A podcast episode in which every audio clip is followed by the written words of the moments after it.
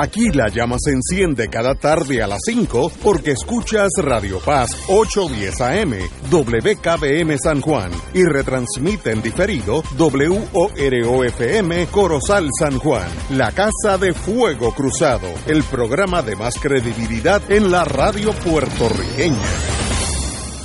Esta emisora y sus anunciantes no se solidarizan necesariamente con las expresiones que escucharán en el siguiente programa.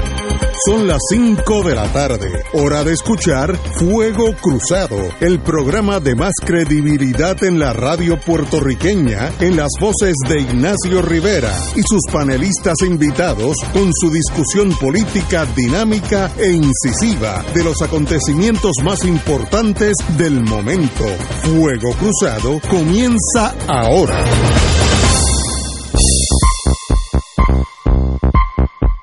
Muy buenas tardes, Boys and Girls de Fuego Cruzado. Estamos aquí un lunes, tenemos a marzo ya contra la soga. Eh, me dicen que se está tratando de proteger, pero no hay forma de que abril no lo noquee. Así que estamos aquí empezando con compañero Martín. Muy buenas tardes. Saludos Ignacio, saludos a Paco Catalá y al público Radio Escucha. Eh, doctor, deme las malas noticias. Me dicen que está subiendo todo. Eh, Cabanilla, muy buenas tardes. Hay algo de eso, pero quisiera antes de empezar a hablar de, del tópico, aprovechar esta oportunidad que había mencionado antes para invitarlos a todos a la conferencia 25 de UNESCO que voy a dar este jueves que viene en la Universidad de Puerto Rico a la una de la tarde. El tópico que voy a discutir va a ser la, la violencia relacionada a la pandemia. Eh, yo creo que está quedando cada vez más claro que la pandemia ha desatado una ola de violencia. Y ayer mismo, o anoche mismo, eh, en los Oscars, en los premios Oscar, Sí, hubo. hubo- eh, ya vieron la bofetada que le dieron Sí, bendito. eh, yo creo que eso es parte de- del problema de, de- de la pandemia y la violencia que, que ha desatado la pandemia, que, que voy a discutir las diferentes razones por las cuales está ocurriendo. Estoy inclusive atando en gran parte eh, la locura de, de Putin eh, Ay, con la Dios. invasión de Ucrania también a la pandemia. No quiere decir que la pandemia es exclusivamente responsable de esto, pero yo creo que es un factor bien importante. Se puede estar discutiendo eh, todos todos estos actos de violencia y cómo yo creo que están relacionados eh, a, la, a la pandemia, así que están eh, con invitados, no hay que reservar la entrada tampoco cobra nada es gratis. Y me gustaría eh, que a mis amigos y y también mis enemigos si quieren ir. Ah, Hoy en el periódico. tengo bastante de los antivacunas son los más Pero es grande el salón. Es grande son 200 es en un anfiteatro Sí, lo digo anfiteatro porque- de estudios generales son Porque hay, 200. hay bastantes anti-vaxxers por ahí que no te quieren mucho. bueno yo voy preparado con un charla con Tibala Muy bien. Oiga, también me, me que explicar, porque no entendí. Idilio entre el café, ahí estoy yo, y la medicina. Ahí yo me perdí un poquito. Yo también porque fue que me- el periódico metió las patas y puso el título que no era Ah, por eso yo leí yo leí artículo, y entonces no no no compaginaba con el café y la medicina. Ok, pues entonces el problema no soy yo. Muy bien. No, no, es una columna vieja que Ah. había escrito Veo, veo. unas semanas atrás Muy bien. y no sé por qué se equivocaron pusieron el texto está bien o sea, la columna está bien lo que está mal es el Muy bien. Eh, eh, compañero, ah, pues hablemos de por dónde vamos. Sí, cómo no, pues vamos a hablar de eso. Pues, la tasa de positividad eh, sigue subiendo cada día. Hoy está en 5.94 eh, versus una semana atrás que estaba en 5.27. O sea, realmente pues ha habido un aumento, no es una cosa espectacular. La pregunta obvia es si esto está anunciando un repunte y la contestación es sí, que yo creo que está ocurriendo eh, un repunte, pero un repunte muy peculiar, como vamos a discutir en, un minuto. Es, es peculiar porque el número de casos nuevos eh, subió de un promedio de 139 eh, diarios hace una semana atrás a 367 hoy. que es un aumento de 264%. Y el viernes pasado había subido un, un 61%, o sea, ahora volvió a subir mucho más. Definitivamente yo creo que estamos en un repunte, pero ¿qué es lo que es curioso acerca de este repunte? Pues varias cosas. Primero, que mayormente menores de 18 años. Eh, y, en, también eh, es que la, es importante mencionar que 40% de los casos de Omicron ahora mismo en Puerto Rico son de la variante nueva, la subvariante BA2, que ya definitivamente llegó para quedarse. Yo creo que en una semana más probablemente va a ser prácticamente 100% de los casos de BA2. Y eso pues en, gran parte también explica el, repunte, ¿no? Porque sabemos que han habido repuntes en otras partes del mundo, incluyendo China, eh, y en algunos sitios en Europa también, es, por la, lo, contagioso que es la, la subvariante de este Pero ¿por qué se está limitando casi exclusivamente en Puerto Rico a menores de 18? Eso no me queda muy claro. Porque no es que estén, que no estén vacunados, porque la mayoría sí están vacunados. no, entiendo si es que el comportamiento es diferente. Sabemos que la, que vacunación protege moderadamente de infectarte. O sea que la vacuna no es la solución para no infectarte. definitivamente disminuye moderadamente eh, el riesgo de infectarte, pero la vacuna es mucho más importante porque nos protege de tener que hospitalizarnos y de morir. Así que eso yo creo que pues explica en parte, pero ¿por qué ¿por qué tanto en, muchachos jóvenes? Pero el comportamiento de ellos que, es diferente a, los adultos. Yo creo que las personas eh, mayores de 65 pues se toman esto más en serio eh, y los, muchachos jóvenes, especialmente ahora que han bajado la guardia porque está, ya anunciaron que, que no hay que estar vacunado para entrar a los sitios públicos, pues yo creo que pues probablemente ya ellos pues están saliendo más, están mezclándose más, están en los sitios cerrados, sin mucha protección, lo cual no es necesario ya. Así que yo creo que es posible que sea eso, pero no, no, no puedo decir, no puedo asegurar que sea eso.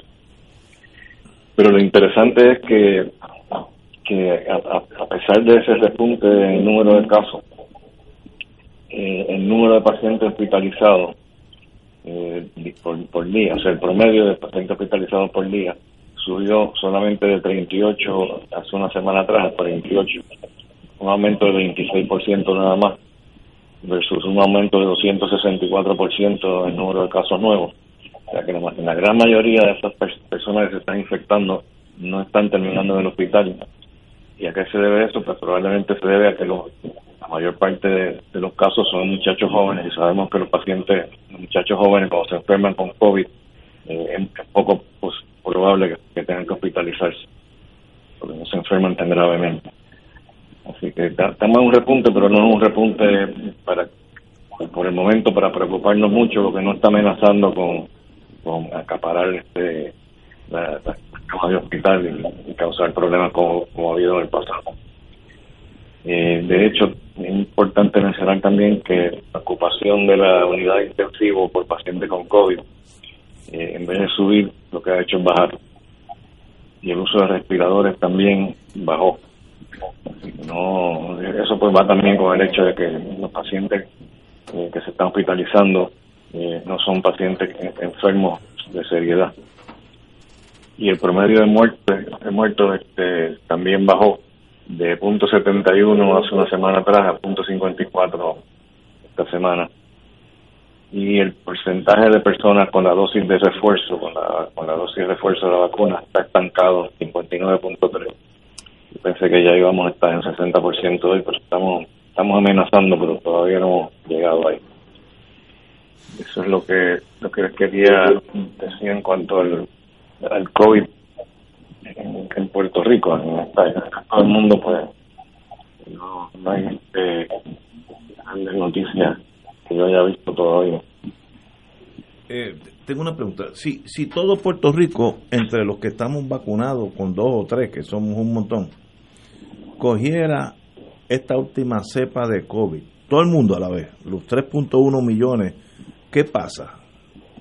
Estoy pensando a los Bolsonaro, que en sí es un sacrilegio, Pero si todo el mundo lo coge, ¿qué va a pasar? Si, si, si es benigno. Si todo el mundo lo coge, pues yo creo que va a pasar. Eh, que van a terminar mucho en el hospital. Porque si que todo el mundo se infecta, pues obviamente pues van a haber más pacientes hospitalizados, a pesar de que la, la variante Omicron, esta nueva, no es más severa. Eh, sabemos, sabemos eso, que no es causa enfermedad eh, seria la mayor parte de los casos, pero pero si son suficientes que se enferman, especialmente si son muchas personas sobre 80 años con enfermedades del corazón, de los pulmones, diabetes, etcétera, pues entonces esos son los que más riesgo corren de terminar hospitalizados y de morir también, especialmente si no tienen las tres dosis. No, no me cabe la menor duda de que la tercera dosis es sumamente importante especialmente las personas mayores, jóvenes, muchachos jóvenes también, porque ya sabemos que no se enferman tanto, pero, pero sí sabemos que, se pueden que se pueden enfermar en algunos casos, se pueden enfermar de seriedad, quiero decir. pero nada, yo creo que si pasa lo que tú dices, pues los hospitales pues van a haber un aumento grande en el número de hospitalizaciones, pero eso no va a ocurrir, no se enferma. ¿Y, y, la cuarta dosis? ¿Por dónde estamos?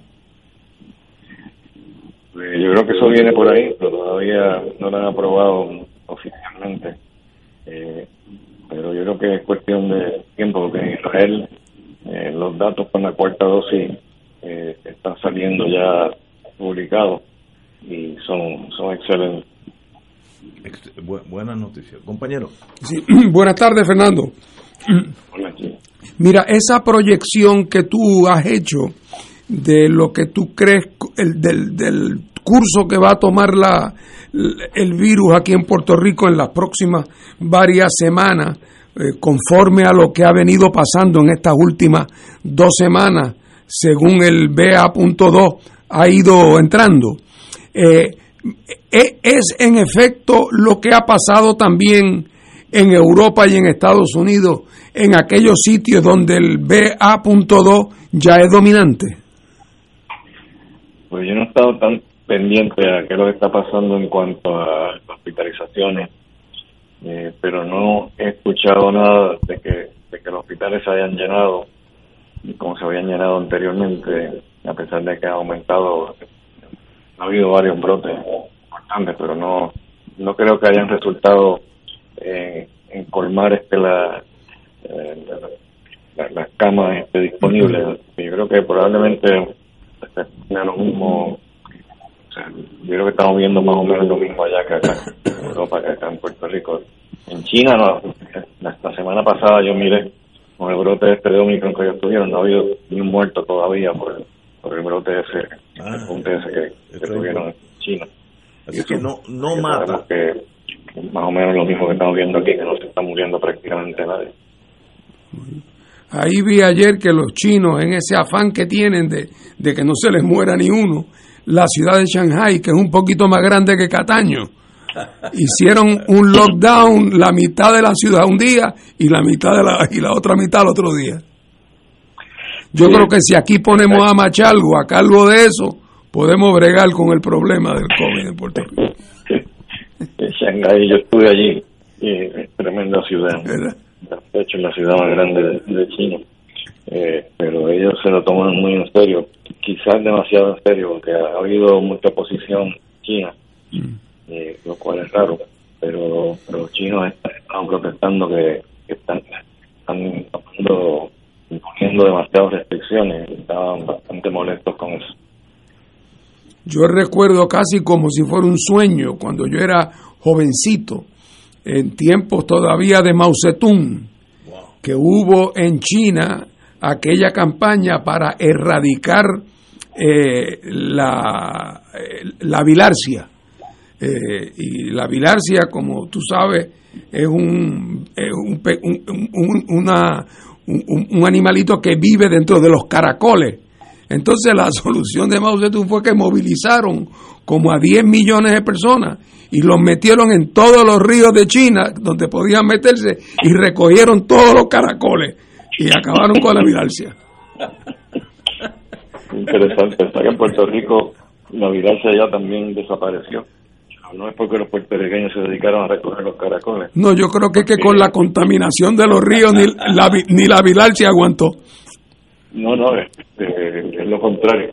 Lo que pasa es que el tiempo de cuando la agricultura, la caña, obviamente, pues predominaba, pues eh, muchas veces pues los que cortaban caña y despecaban allí. Y entonces el agua cuando llovía pues arrastraba todo eso el río, entonces llevaba llevaba este, la, la al río, donde entonces entraban los caracoles y ahí se reproducía. Tremendo. Pero al, caer la agricultura, pues ya no hay vigarcia, casos nuevos de vigarcia por lo menos. Digo, todavía hay algunos que están por ahí que son de hace décadas atrás, están vivos todavía. Catalá, doctor. Buenas tardes. Hola. Mira, cuando tú dijiste hace unos momentos que eh, este Omicron está atacando sobre todo a las personas que tienen 18 años o menos. Aquí los compañeros de Fuego Cruzado songieron y yo creo que hay que bajarlos de esa nube.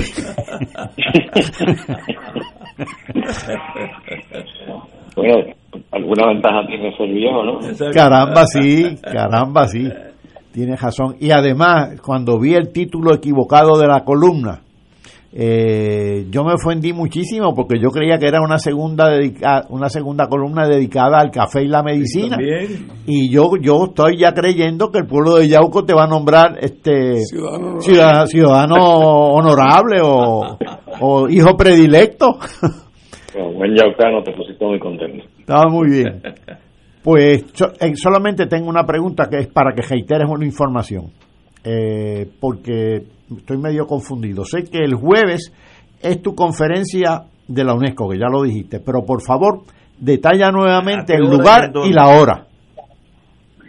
Sí, en el Anfiteatro de Estudios Generales, a las una de la tarde, eh, va a haber espacio reservado a visitantes.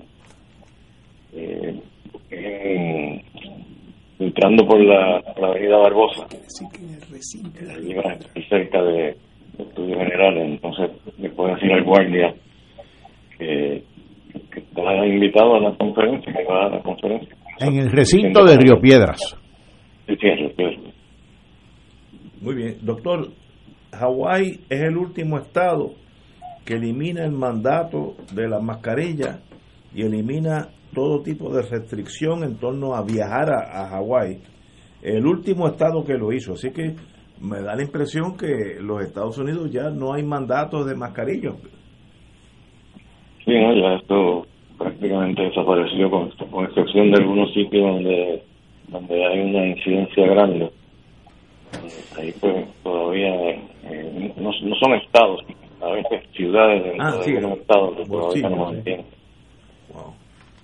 Muy bien, pues doctor, nos mantiene al tanto y cuando llegue la cuarta usted me llama para llamar a todos los muchachos y muchachas de Fuego Cruzado, ir allí en, fila india a vacunarnos. ¿Cómo no? allí estaremos. Yo, yo, yo, soy de los, de cuando me anunciaron la vacuna, al otro día yo estaba en auxilio mutuo, al otro día. Así que así lo haremos con la cuarta también. Muchas gracias, doctor. No, cuídense. Un privilegio. Señores, tenemos que ir a una pausa y regresamos con Fuego Cruzado. Fuego Cruzado está contigo en todo Puerto Rico. Cáritas de Puerto Rico se une al llamado de emergencia de Cáritas Ucrania y Cáritas Internacionales para ayudar a los miles de desplazados y víctimas del terrible ataque de parte de Rusia a Ucrania y sus comunidades. Pueden enviar su donativo por PayPal en nuestra página www.caritaspr.net, también por ATH móvil bajo el renglón de donar, bajo Caritas PR o por correo a la siguiente dirección: PO Box 8812 San Juan, Puerto Rico 00910-0812. Los donativos serán enviados a Caritas Ucrania, quienes junto a otros Caritas hermanas están liderando esta importante respuesta humanitaria. Gracias por su apoyo, por sus oraciones y solidaridad. ¿Tienes cáncer de páncreas o del pulmón? Si has recibido terapia y el cáncer continúa avanzando, no pierdas la esperanza. Existen nuevas terapias basadas en el perfil molecular para pacientes de cáncer de páncreas o pulmón, disponibles en Puerto Rico únicamente en Pan-Oncology Trials. Llame hoy al 787-407-3333, 407-3333, Pan-Oncology Trials, ofreciendo protocolos de tratamiento con la ciencia más avanzada para combatir el cáncer. Radio Paz te ofrece el mejor motivo para levantarte temprano y disfrutar el comienzo de un nuevo día de lunes a viernes con Enrique Liboy y Radio Paz en la mañana. La dosis perfecta de noticias, deportes y éxitos musicales de todos los tiempos, humor y curiosidades, calendario de actividades y tus peticiones musicales por el 787-300-4982. Conéctate con el 810 AM de lunes a viernes con Enrique Liboy y Radio Paz en la mañana. 2.6 millones de autos en Puerto Rico. Algunos de ellos con desperfectos. Autocontrol. Tu carro. Tu mundo. Tu mundo. Tu mundo. Ahora, de 12 del mediodía a 3 de la tarde. Por Radio Paz 810 AM y Radio Paz 810.com. Y ahora continúa Fuego Cruzado. Una noticia algo sorprendente y muy triste. Eh, nos acaban de indicar vía Silverio Pérez, al cual le agradezco, que Robert Rabin, a que todos conocemos por su lucha en Vieques, eh, ha, muerto. Eh, según Silverio Pérez, es de las personas que ameritaría banderas a media asta por mucho tiempo.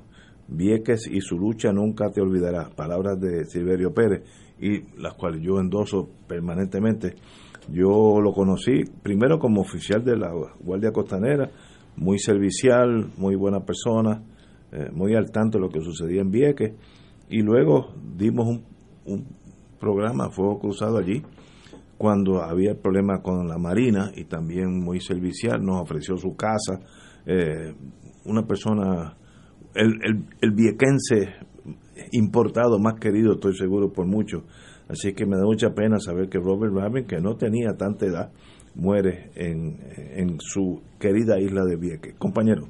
Sí, bueno, pues nada, mi, mi pésame a su, esposa, a su, su viuda, a su familia.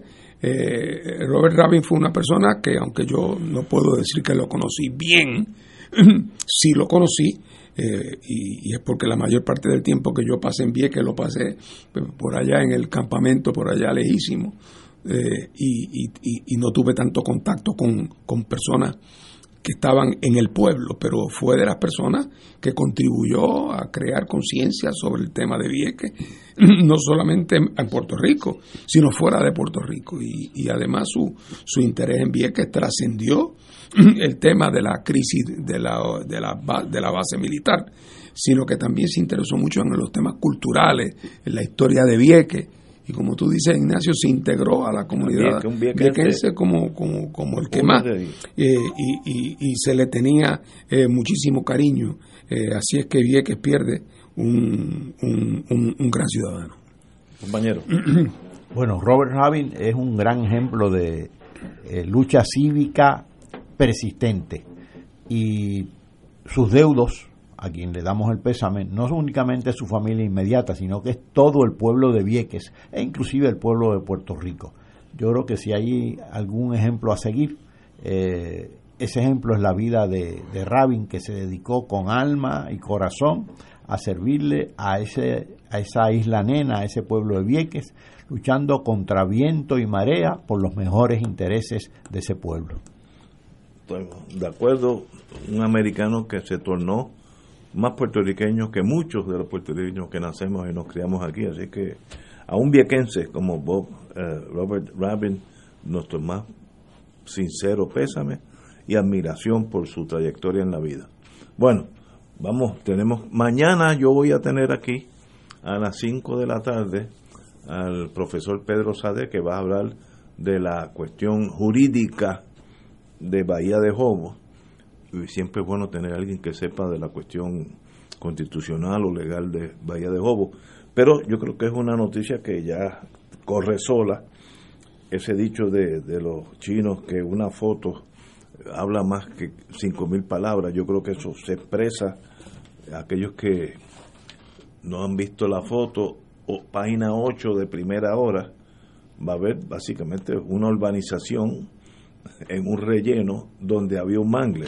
Así que no, no hay mucho que explicar.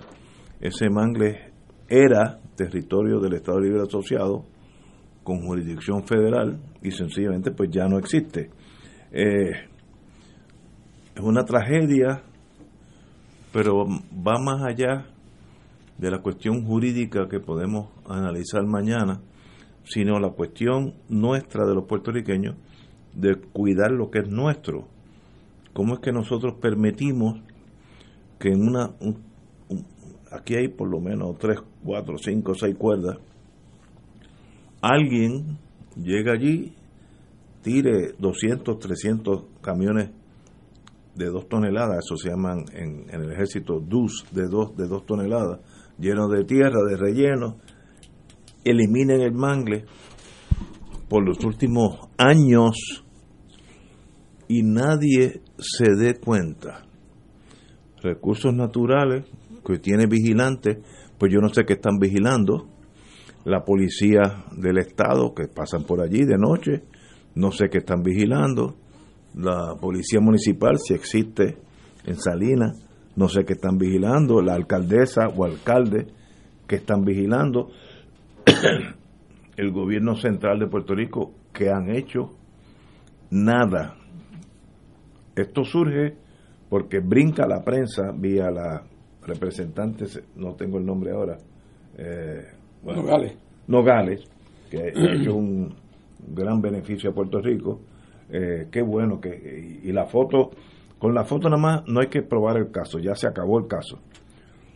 Me duele mucho la cobardía de muchos de nosotros que están en el poder de esconderse en vez de tomar acción. No tomaron acción hace 10 años y ahora están escondidos, muertos de miedo.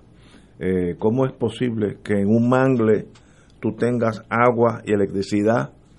Eh, muelles. Muelles. ¿Cómo es posible eso?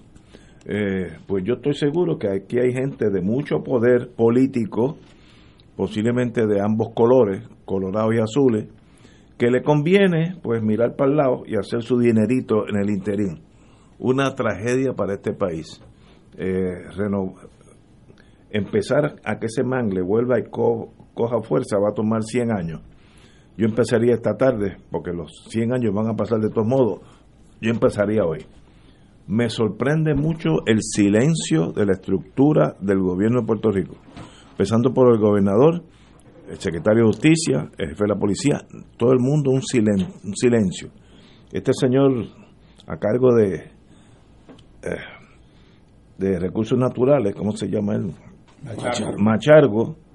Eh, obviamente inepto para ese puesto, eh, pues lo que hizo ahora es que contrató un bufete privado, como si no hubiera Secretaría de Justicia, para hacer un estudio, y eso es una forma de desarticular la bomba de, la vergüenza que debieran tener y echárselo a los abogados que van a tardar un año, cobrarán 100 mil dólares y van a decir que el título de esa, de esa tierra es del pueblo de Puerto Rico y que no hay derecho a estar allí eliminando un mangle.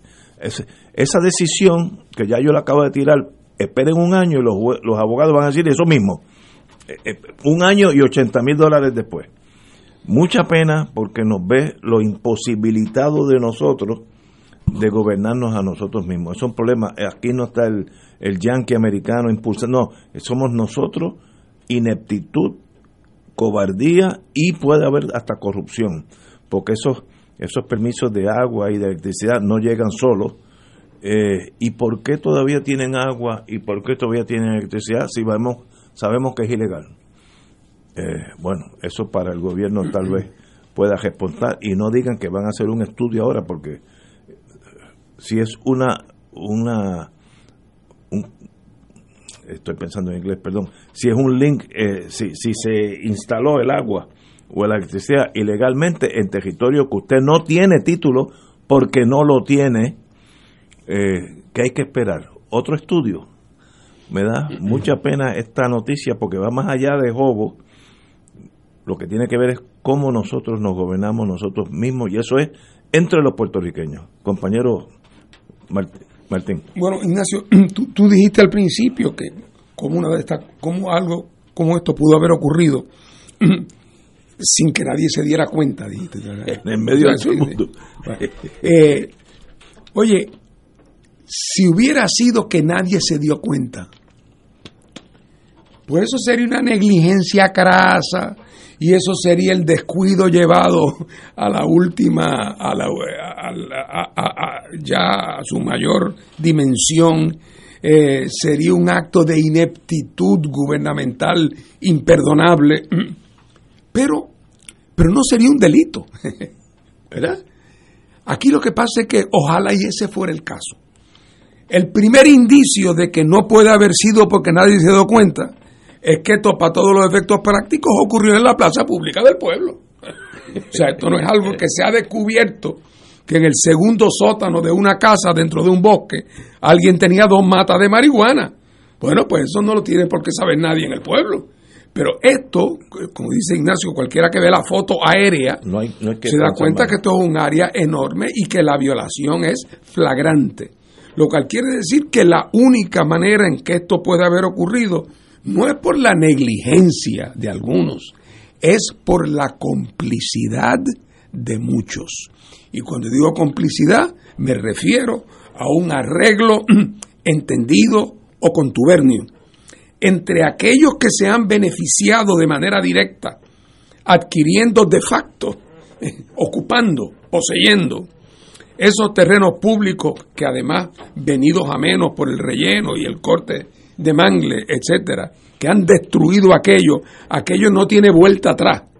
Aquello no tiene, aquello, lo que han dejado allí es, es, un, es un montón de cascajos. Eh, mataron el mangle, mataron lo que había allí de valioso para ocuparlo, para tener sus lanchas y sus casas. Eh, y eso no se puede hacer sin la complicidad de esas personas violadores de la ley, que la han violado de manera pública y notoria, con las agencias gubernamentales cuya función es precisamente asegurarse de que estas cosas no ocurran. Y eso incluye acueductos, eh, ¿cómo se llama?, a la Autoridad de Energía Eléctrica, eso incluye la alcaldía, múltiples departamentos. Es complicidad. Pero aquí en Puerto Rico nunca aparecen ni los chavos ni los pillos. A la hora de la hora no aparecen los chavos y no aparecen los pillos. Y aquí la pregunta es, ¿qué es lo que va a aparecer aquí? Porque aquí lo importante es que haya una exigencia de que se llegue al fondo del tema y que quede sobre la mesa quiénes son las personas. Bueno, uno se lleva las manos a la cabeza, se queda sorprendido, pero por otro lado, no debería sorprender tanto. Ignacio, e, el pueblo de Puerto Rico acumuló, sin contar eh, la mutilación y el menoscabo del sistema de retiro, acumulamos una deuda impagable de 72 mil millones de dólares. Que esa no la incurrimos en un cheque que tú hiciste y que yo hice una noche metidos en trago. Eso lo hizo el gobierno de Puerto Rico y las corporaciones públicas del gobierno de Puerto Rico, con sus asesoramientos de abogados, con sus respectivas juntas de directores a lo largo de todos los años. No digo yo que todas esas emisiones fueran eh, eh, fraudulentas o criminales, pero la pregunta es, ¿a alguien le alguien que estuvo en el gobierno durante estos últimos 30 años se merece, aunque sea el equivalente a un boleto de estacionamiento, por haber violado su fiducia con el pueblo de Puerto Rico y permitido que una cosa como eso ocurra. Y uno se pregunta, ¿dónde están los que fueron gobernador? Los que fueron secretarios de Hacienda, los que dirigieron el Banco Gubernamental de Fomento, los bufetes que dieron su visto bueno y que ganaron millones en esas operaciones. ¿Dónde están?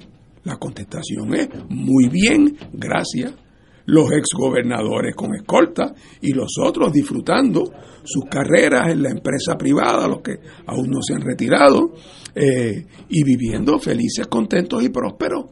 Así que si por eso que fue el atraco al pueblo de Puerto Rico entero por cantidades billonarias. No le ha pasado nada a nadie. No somos nosotros un poco ingenuos en pensar que de llevarnos las manos a la cabeza de que cuatro o cinco cuerdas de mangle, eh, algunos amigos y amigas, eh, parientes y dolientes, eh, hayan construido y puesto un trailer allí y quemado y, y, y, y, secado un mangle. No lo digo porque eso no es importante, lo digo para poner esto en perspectiva. Es que una cosa no puede ocurrir sin la otra. Eso que ocurrió en el mangle, que secaron el mangle, lo llenaron y se lo repartieron, a ciencia y paciencia del gobierno, es únicamente posible con un sistema de gobierno que permitió, no digo yo eso, había permitido ya la quiebra y la insolvencia y la irresponsabilidad y el saqueo del gobierno de Puerto Rico entero por los últimos 25 años. Así es que no lo digo para minimizar, al contrario, para, para indicar cuán grave es el asunto. ¿Y ahora qué va a pasar? Pues mira, aquellos que esperen que pase algo, que, que se revistan de paciencia, porque esto tiene todas las señales de las huellas digitales azules y rojas. Y cuando las huellas, mientras las huellas digitales son nada más que azules, los rojos se los comen vivos. Si las huellas digitales son solamente rojas, los azules se los comen vivos. Ahora, cuando las huellas digitales en el objeto del delito están azules y están las verdes, misteriosamente hay una especie de tolerancia ecuménica entre unos y otros que el resultado es que no pasa absolutamente nada, como no pasó en el tema de la quiebra de Puerto Rico porque ahí las huellas digitales eran azules y eran rojas. Y aquí pasará igual. A mí lo que me sorprende es que esto no fue que llegó Chencho con un van de eso, ¿cómo se llama? Este, eh, de, esos camiones, eh, furgones que uno usa. Eh, un trailer, un trailer y lo depositó allí legalmente. No, esto es, aquí veo unos 20, 25, ya, ya hay una estructura de cemento y eso toma meses. Por tanto, ¿a alguien le importa si todos los mangles de Puerto Rico se rellenan y los pavimentamos? Primero que es ilegal, pero segundo, olvídate de eso, ese tecnicismo. ¿Le importa por la naturaleza? Eh, ¿De la que nos pone a pensar? ¿Dónde estamos nosotros? Eh, nosotros, los puertorriqueños, con, los puertorriqueños. ¿Dónde estamos nosotros gobernándonos? De verdad que es muy triste esta noticia. Y mañana pues traeremos aquí al comandante eh, para la cuestión jurídica, pero eh, estoy hablando estrictamente emocional. Pero te, te recuerdo, Ignacio, eso que tú dices tiene toda la razón. Pero el que lo hizo, no es que lo hizo porque cree que nadie se daría cuenta. Porque hay gente en la vida que obra mal, pero lo hace pensando que nadie se va a dar cuenta. No hay nadie mirando, no hay nadie pendiente. pero en este caso el que lo hace es porque está convencido de que lo sabrá todo el mundo y aún así no, le pasará nada. Esa es la tragedia. de los intocables. Ahora, lo que pasa es que en Puerto Rico desde hace décadas existe una profunda vocación de demolición y de desmantelamiento. Claro, en función de determinados intereses por cuántos años estuvo sembrando un montón de tierra agrícola, de casas, de urbanizaciones, en función de los intereses de los desarrolladores. ¿Qué pasó con la compañía agrícola? Se liquidó en el 1953, se desmanteló. ¿Qué pasó con el tren que circunvalaba la isla? Que ahora tanta falta nos... Iron Horse, ah, ¿te acuerdas? Que ahora tanto necesitaríamos para la buena transportación colectiva. Se desmanteló Aquí hay una cultura de desmantelamiento sumamente profunda, inclusive se ha tratado de desmantelar la cultura puertorriqueña por completo para, para no ir más lejos. Pues ¿qué pasa con la naturaleza? Pues se, se actúa de la misma manera, desmantelándola. ¿Qué está pasando con ese mangle en Salinas? Pues lo están tratando como si fuera un predio de tejeno común y, común y corriente apto para construir desmantelar la naturaleza. Las agencias concernidas no hace mucho las agencias como el Departamento de Recursos Naturales, como la Oficina de Gerencia de Permisos, como la Junta de Planificación y otras tantas, se ahogaron en una piscina, en una sola piscina de un condominio en Rincón, se ahogaron. Pues si se ahogan en lo pequeño, más se van a ahogar en lo grande. Si no pueden ser efectivos con lo sencillo, no van a ser efectivos con lo que es más complejo. Pues ahora se están ahogando todas en este caso desastroso de Salinas que lo han venido acusando año tras año, que hay conciencia de ello. Yo escuché por televisión hace unos minutos a la, creo que era la presidenta del Partido Independentista puertorriqueño de, de Salinas, que le pregunta a la periodista, pero ¿a qué se debe esto? ¿Cómo es posible que esto haya, esto haya sucedido? Ella contestó con una palabra, poder. ¿Poder de quién? Poder de los poderosos, obvio, de los ricos, de los que están construyendo ahí, y poder de los políticos a los que ellos contribuyen, políticos que responden a esos intereses estrechos. A eso se debe todo. Solución, con eso hay que acabar.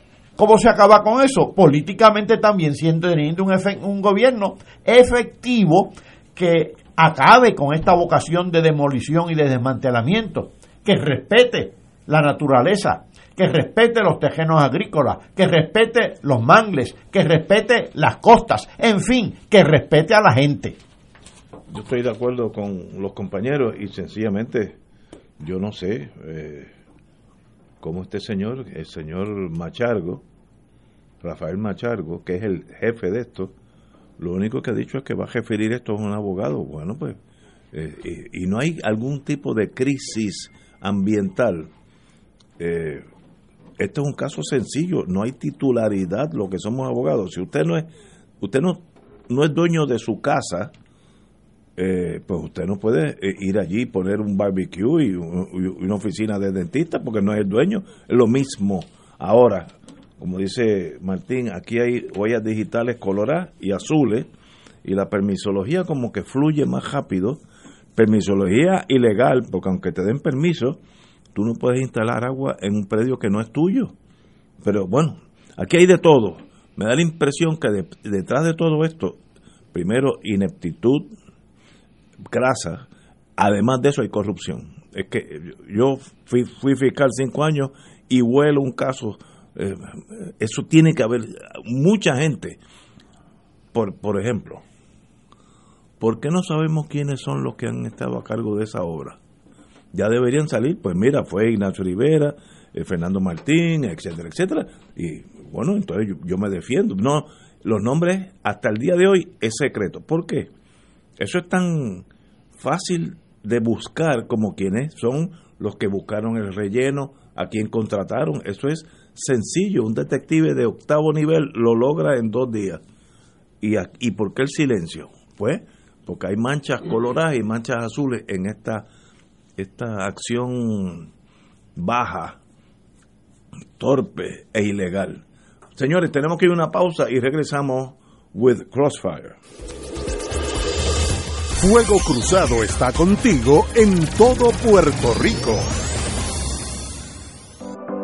Escucha, tu dinero seguro, temas legales, financieros, entrevistas, invitados y mucho más. Todos los miércoles a las 4 y 30, tu dinero seguro. El Santuario Nacional de Nuestra Señora, Madre de la Divina Providencia, invita al pueblo de Dios a las noches de adoración y sanación todos los segundos viernes del mes a las 7 de la noche. En estas rezamos el Santo Rosario, adoramos al Santísimo, reflexionamos y hacemos oración de sanación. Noches de sanación y adoración los segundos viernes del mes. Para información, comunícate al 787-646-9448 o en santuariodelaprovidencia.org. Te todos los domingos a la una de la tarde por Radio Paz 810 AM y los sábados a las 7 de la mañana por Oro 92.5 Cuidando la Creación con la hermana Lisi y sus colaboradores. Entrevista, mensajes educativos y dándole voz a grupos que ayudan a cuidar la creación en el mundo. Recuerda por Radio Paz 810 AM, una de la tarde, domingo, sábado por Oro 92.5 FM a las 7 7 de la mañana. Cómprame un sistema solar y escúchame aquí en Radio Paz. Todos los viernes a las 4 y 30 de la tarde. Te espero para que me cuentes tus inquietudes acerca de placas solares con baterías. Comunícate conmigo. Soy Luis Enrique al 787-536-7938 de Solar Store. Cómprame un sistema solar. Un club rotario es casa de jóvenes y adultos, de hombres y mujeres, que comparten y viven los deseos de servir a los demás en un ambiente socialmente sano y productivo. Mensaje del Club Rotario de Río Piedras. Y ahora continúa Fuego Cruzado.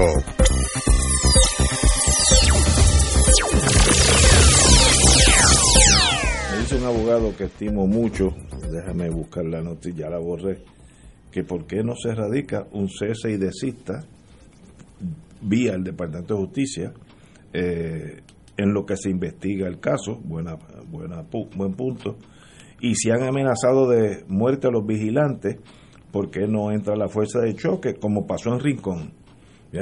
Un abogado que no tiene vela en este entierro. Oye, sí, pero suave. Hay amenazas. Yo llego allí con cuatro tanques. Bueno, vamos a ver quién amenaza a quién.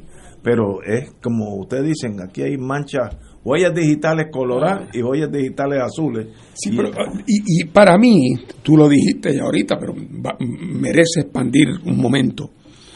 La explicación del silencio del señor Machargo. Sí. Yo estoy ya curado de espanto con este señor. Yo estoy curado de espanto. Yo no espero nada de él, francamente. Ahí hay un problema que yo reconozco que no sé cuál es, pero ahí hay un problema. pero el resultado neto es que eso para mí ya, yo eso lo he hecho a pérdida. Ahora, el gobernador, una persona, oye, sin, sin ánimo de ser cínico, que su posición está en jaque dentro de su propio partido por doña Jennifer eh, y que, que, que, ha expresado de manera clara que tiene interés en tener futuro político. ¿Cómo ante un escándalo de esta magnitud va a permanecer en silencio? Eso es incomprensible. Eh, absolutamente incomprensible. Y cuando digo que no debe estar en silencio, no estoy diciendo aunque no lo excluyo tampoco, que hubiera hecho una operación Rambo, como tú ahorita dijiste fuera del aire, que se aparezca allí con unos funcionarios, con una brigada de, energía eléctrica y de acueductos y alcantarillados, y a tumbar postes y a llevarse línea y a cerrar, eh, eh, ¿cómo se llama?, llaves de paso eh, y a traer órdenes de injunction. ¿ah? Se queda con Puerto Rico. pero sin llegar, a, sin llegar a Rambo, que le hubiera convenido políticamente, por lo menos una designación de una persona del más alto renombre eh, eh, eh, en Puerto Rico para conducir una investigación a fondo con unos plazos perentorios, con unas destituciones, de, porque el gobernador ya tiene que estar en posición de saber quién autorizó el que llevaran a Guaylú ahí el gobernador tampoco es manco y ciertamente tiene acceso a información con levantar el teléfono que no tenemos ninguno de nosotros. O sea, cuatro o cinco acciones contundentes que hubieran dado la impresión de que lo cogieron fuera de base, sí, pero una vez nada más. Dos veces no. Y entonces echar para adelante. Y lo que oímos es que el gobernador sobre esto, por lo menos yo, no he oído ninguna expresión. y mañana va a estar hablando del futuro del estado del país, que si yo cuánto. Pues sí, lo que tiene que, el estado del país, que se economice, que pongan la foto grande de lo de, de lo de de lo de, de lo de Salinas, ese es el estado del país, ese es el estado del país. Oye, bueno. Eh, en, todas sus dimensiones, de planificación, de desarrollo, de cumplimiento con la ley, el estado del bien y el orden, la eficacia gubernamental, ahí está todo retratado las condiciones de la naturaleza, todo está retratado ahí, en ese. Así es que, sin embargo, el misterio eh, rodea la circunstancia, silencio. Y entonces eso también entonces que hace que contribuye a la sensación de que aquí todo el mundo está protegiendo a alguien o, minimizando, porque ya habrá alguno que es imposible de proteger, porque hay un límite hasta donde las cosas pueden permanecer secretas. Pronto empezarán a salir nombres y vínculos y entonces habrá que tomar las acciones, pero mejor haberse puesto colorado una vez que color le rosa mucha. Una vez, póngase colorado una vez y haga los regaños y tome dos o tres acciones decisivas, encauce los procesos y entonces pase la página. Pero, pero el, el comportamiento del gobernador eh, ha sido absolutamente decepcionante. Muy pasivo en un momento mm. donde esa foto vale diez mil palabras. Esa foto, como tú dices, lo dice todo. Todo lo que está pasando en Puerto Rico en el sentido negativo, en esa foto se ve. Y, y bueno, y, nosotros no tenemos la fuerza de tomar acción. Como dice el amigo compañero, si, la fuerza de choque se movilizó para la piscina allá en Salinas, en Rincón, ¿por qué en Salinas no han hecho nada? Ah, porque amenazaron a los a los guardianes de recursos naturales. Pues llegan ustedes con helicópteros. Y, y esos guardianes de recursos naturales que fueron amenazados no saben dónde queda el cuartel para radicar una denuncia. Exacto, una querella. Ay Dios. Bueno, continuamos. Antes que todo quiero felicitar al Nuevo Día por eh, tener dos reporteros en el frente Ucrania-Rusia. Benjamín Torres Gotay, hay otro que es Rivera, si no me equivoco. el fotoperiodista. El fotoperiodista. Eh, han tomado unas fotos extraordinarias y nosotros lo que tenemos por este programa que leer varios varios periódicos del mundo, sabemos que muchas noticias que salen en los periódicos locales son traducciones muchas veces de periódicos en Estados Unidos o en Europa, y esta vez no. Uno nota ya Benjamín eh, Benjamín Torres Gotay, excelente periodista, y las fotos de, su compañero, creo, creo que Rivera, eh, eh, que están allí y qué bueno que haya presencia nuestra para por lo menos demostramos que podemos, estamos interesados en lo que pasa en el mundo y segundo que son eh, el deber de ellos reportarnos a nosotros lo que está pasando. Hay una foto de ese exilio de gente caminando literalmente que, que son fotos pero para concursos de, de fotografía. Así que felicito a los señores del Nuevo Día, la gerencia, por interesarse en esa frontera polaca ucraniana que es donde ellos están localizados y tomar fotos de estas caras de estas personas que están huyendo de, una orgía de muerte por razones que yo no tengo ni claras hasta este momento. Pero ahí está. Felicitaciones. Y hay que hablar un poquito de Ucrania y Rusia y Polonia y, y Biden todo eso está envuelto en un cóctel. Yo hasta ahora no entiendo la razón de una guerra tipo Segunda Guerra Mundial, con tanques y aviones y tumbando edificios y puentes. Eh, ¿Qué buscamos si fuera ruso? ¿O qué, hemos, qué le hemos hecho a los rusos si fuéramos ucranianos? Eh, en, los dos, en las dos puntas estoy seguro que hay, hay cosas que comentar. Martín. Bueno, yo te confieso que yo comparto algo de tu... Eh, de tu sensación de sorpresa, porque uno pensaría que haber llegado a donde se ha llegado, en una situación que a todas luces carecía de un sentido de urgencia, eh, ¿verdad? Porque si tú me dijeras que es que era evidente que los ucranianos estaban a punto de intentar invadir a Rusia o de intentar recuperar a la fuerza la provincia de Donbass y de llevar allí una matanza de los ciudadanos prorrusos que allí viven, que en ausencia de evidencia de algo terrible que estaba a punto de ocurrir, no es posible encontrar una justificación para esa reacción profiláctica de parte de Rusia de prácticamente tratar de ocupar militarmente a todo el país. Parecería ser un fracaso de la diplomacia eh, que es hasta un poco difícil imaginárselo. Eh, ¿Cómo es posible que habiendo tanto espacio para discutir eh, no se haya logrado un trayecto diplomático mucho más prolongado. Y cuando digo muchas más cosas que discutir, lo digo porque desde hace mucho tiempo se sabe que el tema de cuál va a ser el rol de Ucrania como un Estado independiente que está ubicado entre dos bloques que tienen grados de enfrentamiento. Lo han tenido a veces más agudo y otras veces menos agudo, pero enfrentado.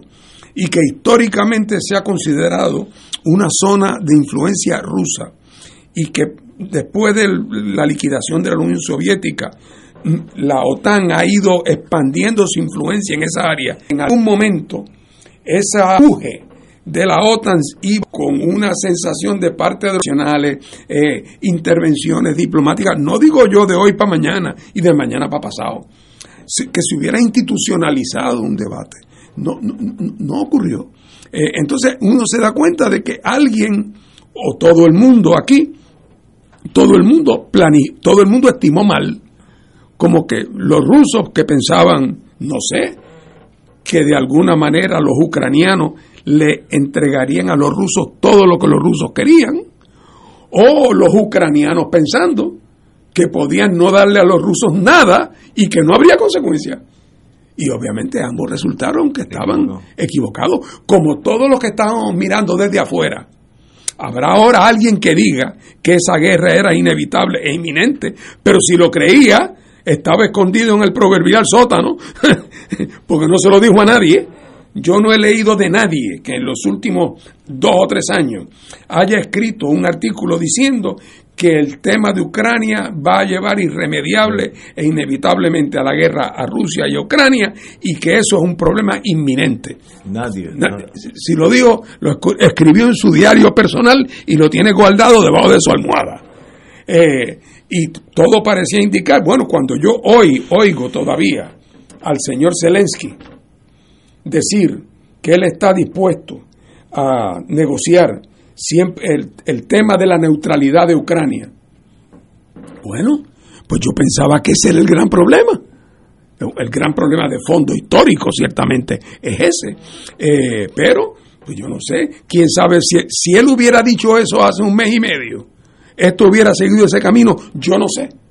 Yo no sé, pero lo que digo es que esto no va a tener otro camino que no sea un camino de solución diplomática. Otra vez ahora vuelven a reunirse, creo que mañana, bajo los auspicios del gobierno turco, de Erdogan, que está en una posición curiosa, porque Erdogan ha actuado en concierto y como un acuerdo con los rusos en temas en Siria, sin embargo, técnicamente hablando, Turquía es miembro de la, de la, de la OTAN. Eh, así es que está en una pero y, y, se ha movido con una cierta independencia en el tablero geopolítico en los últimos años. Eh, así es que es un intermediario con cierta credibilidad, vamos. Eh, y, habrá que ver qué sale de eso. Pero en este momento, después que ha habido muertos y heridos y edificios y desplazamientos, más, difícil. Tengo entendido, pues en esto uno nunca sabe, coge todos los números con con un granito de sal, ¿verdad? Eh, pero de los 43, 44 millones de habitantes de Ucrania se estima que 4, 4 millones ya se han salido del país, pero que 10 millones ya no viven en las casas donde vivían. O sea, el desplazamiento, aunque sea interno, es de una cuarta parte. Cuando uno piensa en lo que eso significa, en el dolor humano y en el en el en el cómo se gente que hace un mes por la mañana la señora iba a su trabajo, el marido al de él, los nenes a la escuela, un país que iba prosperando, eh, que se veía bonito, pintado, con progreso, modernizándose, eh, eh, y, que de momento hoy eso sea como un atraso donde no hay agua, no hay luz, no hay comida. uno de cada cuatro niños, por definición, se quedó sin casa cuatro millones vagando como nómadas por Polonia y por Rumanía y por Hungría. Eh, eh, una cosa a, mí no me hace el más mínimo sentido. Eh, y entonces, por lo tanto, además, ha resultado que las consecuencias globales, mundiales, de la imposición de sanciones y de la guerra misma, En el resto del mundo, por razones económicas, se vuelve entonces un, un motor de 500 caballos de fuerza empujando la yolita de la inflación. Eh, eh, que ya venía dando problemas, ahora coge esta velocidad en un momento donde las líneas de, ¿cómo es que le llaman Paco ustedes los economistas? Las líneas de, de, suministro. estaban afectadas, pues no van a estar afectadas nada. Hace un mes que no sale un barco, eh, porque no pasa un barco, sale un barco del Mar Negro. Hay cientos de barcos cargados de trigo allí en Sebastopol esperando salir. O sea, que es una situación de una gravedad que no guarda ninguna proporción con los problemas que alegadamente producen la guerra. Eh, así que para mí lo más que me llama la atención es que me es difícil pensar en un fracaso diplomático más grande en tiempos recientes. De acuerdo, vamos a una pausa, amigos, y regresamos con el doctor Catalán. Fuego Cruzado está contigo en todo Puerto Rico. Aquí la llama se enciende cada tarde a las 5 porque escuchas Radio Paz 810 AM, WKBM San Juan y retransmite en diferido WOROFM Corozal San Juan, la Casa de Fuego Cruzado, el programa de más credibilidad en la radio puertorriqueña.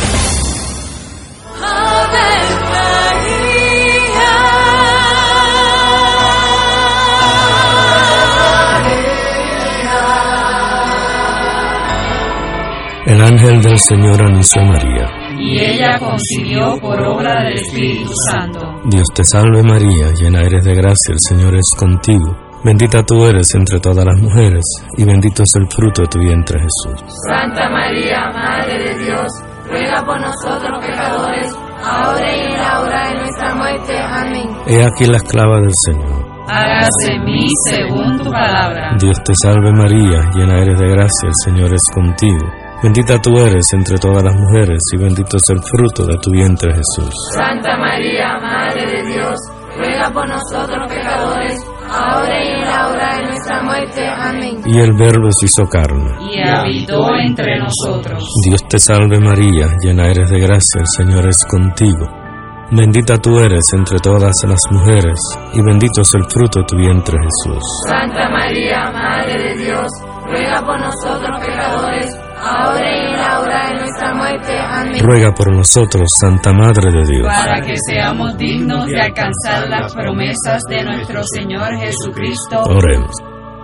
Derrama, Señor, tu gracia sobre nosotros, que por el anuncio del ángel hemos conocido la encarnación de tu Hijo, para que lleguemos por su pasión y su cruz a la gloria de la resurrección por Jesucristo nuestro Señor. Amén. Gloria al Padre, al Hijo y al Espíritu Santo. Como era en un principio, ahora y siempre, por los siglos de los siglos. Amén.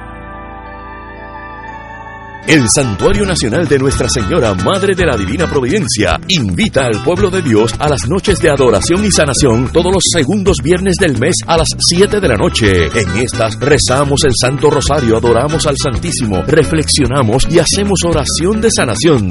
Noches de sanación y adoración los segundos viernes del mes. Para información, comunícate al 787-646-9448 o en santuariodelaprovidencia.org. AESA, la pequeña gigante, te invita a sintonizar su espacio radial AESA Informa. Todos los jueves a las 4 de la tarde se estará ofreciendo información relevante a los pensionados y jubilados de Puerto Rico. Te esperamos AESA Imparable, auspiciado por MMM Alianza. El Santuario Nacional de Nuestra Señora Madre de la Divina Providencia te invita a la misión cuaresmal 2022, titulada La Familia, Antorcha de la Fe, con el lema Mi familia y yo serviremos al Señor del 29 al 31 de marzo, comenzando a las 6 y 30 de la tarde. Cada día comenzaremos con el rezo del Santo Rosario, seguido de la celebración de la Santa Misa, predicación y adoración del Santísimo. Predicadores Padre Floyd Mercado, vicario de pastoral de la diócesis de Fajardo, Humacao La doctora Nilda Tarafa y Padre Carlos Grullón, párroco de Nuestra Señora de la Monserrate en Salinas. Trae una foto junto a tu familia y comparte una experiencia que te acercará al Señor. Te esperamos. Info santuario de la providencia.org o al 787-646-9448. Y ahora continúa Fuego Cruzado. Lo próximo es un segmento pagado. Afili- afiliado de MMM, toma control de tu salud hoy. Escucha lo que el amigo José Colón viene a contarnos hoy. Cómo en MMM ayudan a sus afiliados a mantener mejor control de su salud. José, Saludos, Ignacio. muy buena. Muy buenas tardes y saludos a todos su radio audiencia. ¿No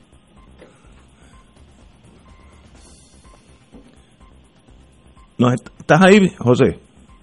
Sí, estoy aquí, Ignacio. Háblanos de MMM. Ah, pues definitivo. Eh, pues mira, para nosotros cuidarte es darte acceso a tu información de salud cuando más lo necesitas.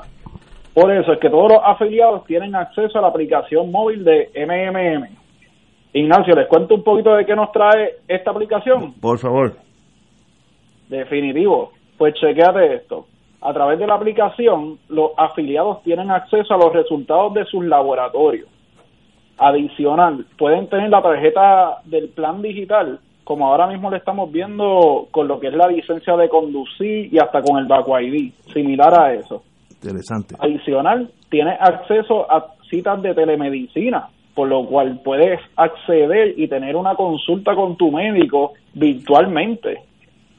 Eh, adicional, puedes evaluar tu experiencia de las citas médicas y hasta puedes ordenar tu OTC directamente desde tu celular. ¿Qué tú opinas de esto? Ex- extraordinario. Ah, pues chacho. Pues mira, bien facilito. ¿Cómo pueden obtener la aplicación móvil de MMM, nuestro afiliado? En solo tres pasos. Solo tienen que buscar en la tienda de aplicaciones escribiendo MMM, instalar la aplicación que tiene nuestro logo y con la información del afiliado, de la tarjetita de miembro, te registra y listo. Así que oigan, es hora de que la gente se pregunte si el plan de usted hace esto, porque con MMM sí. Wow, eso es interesante.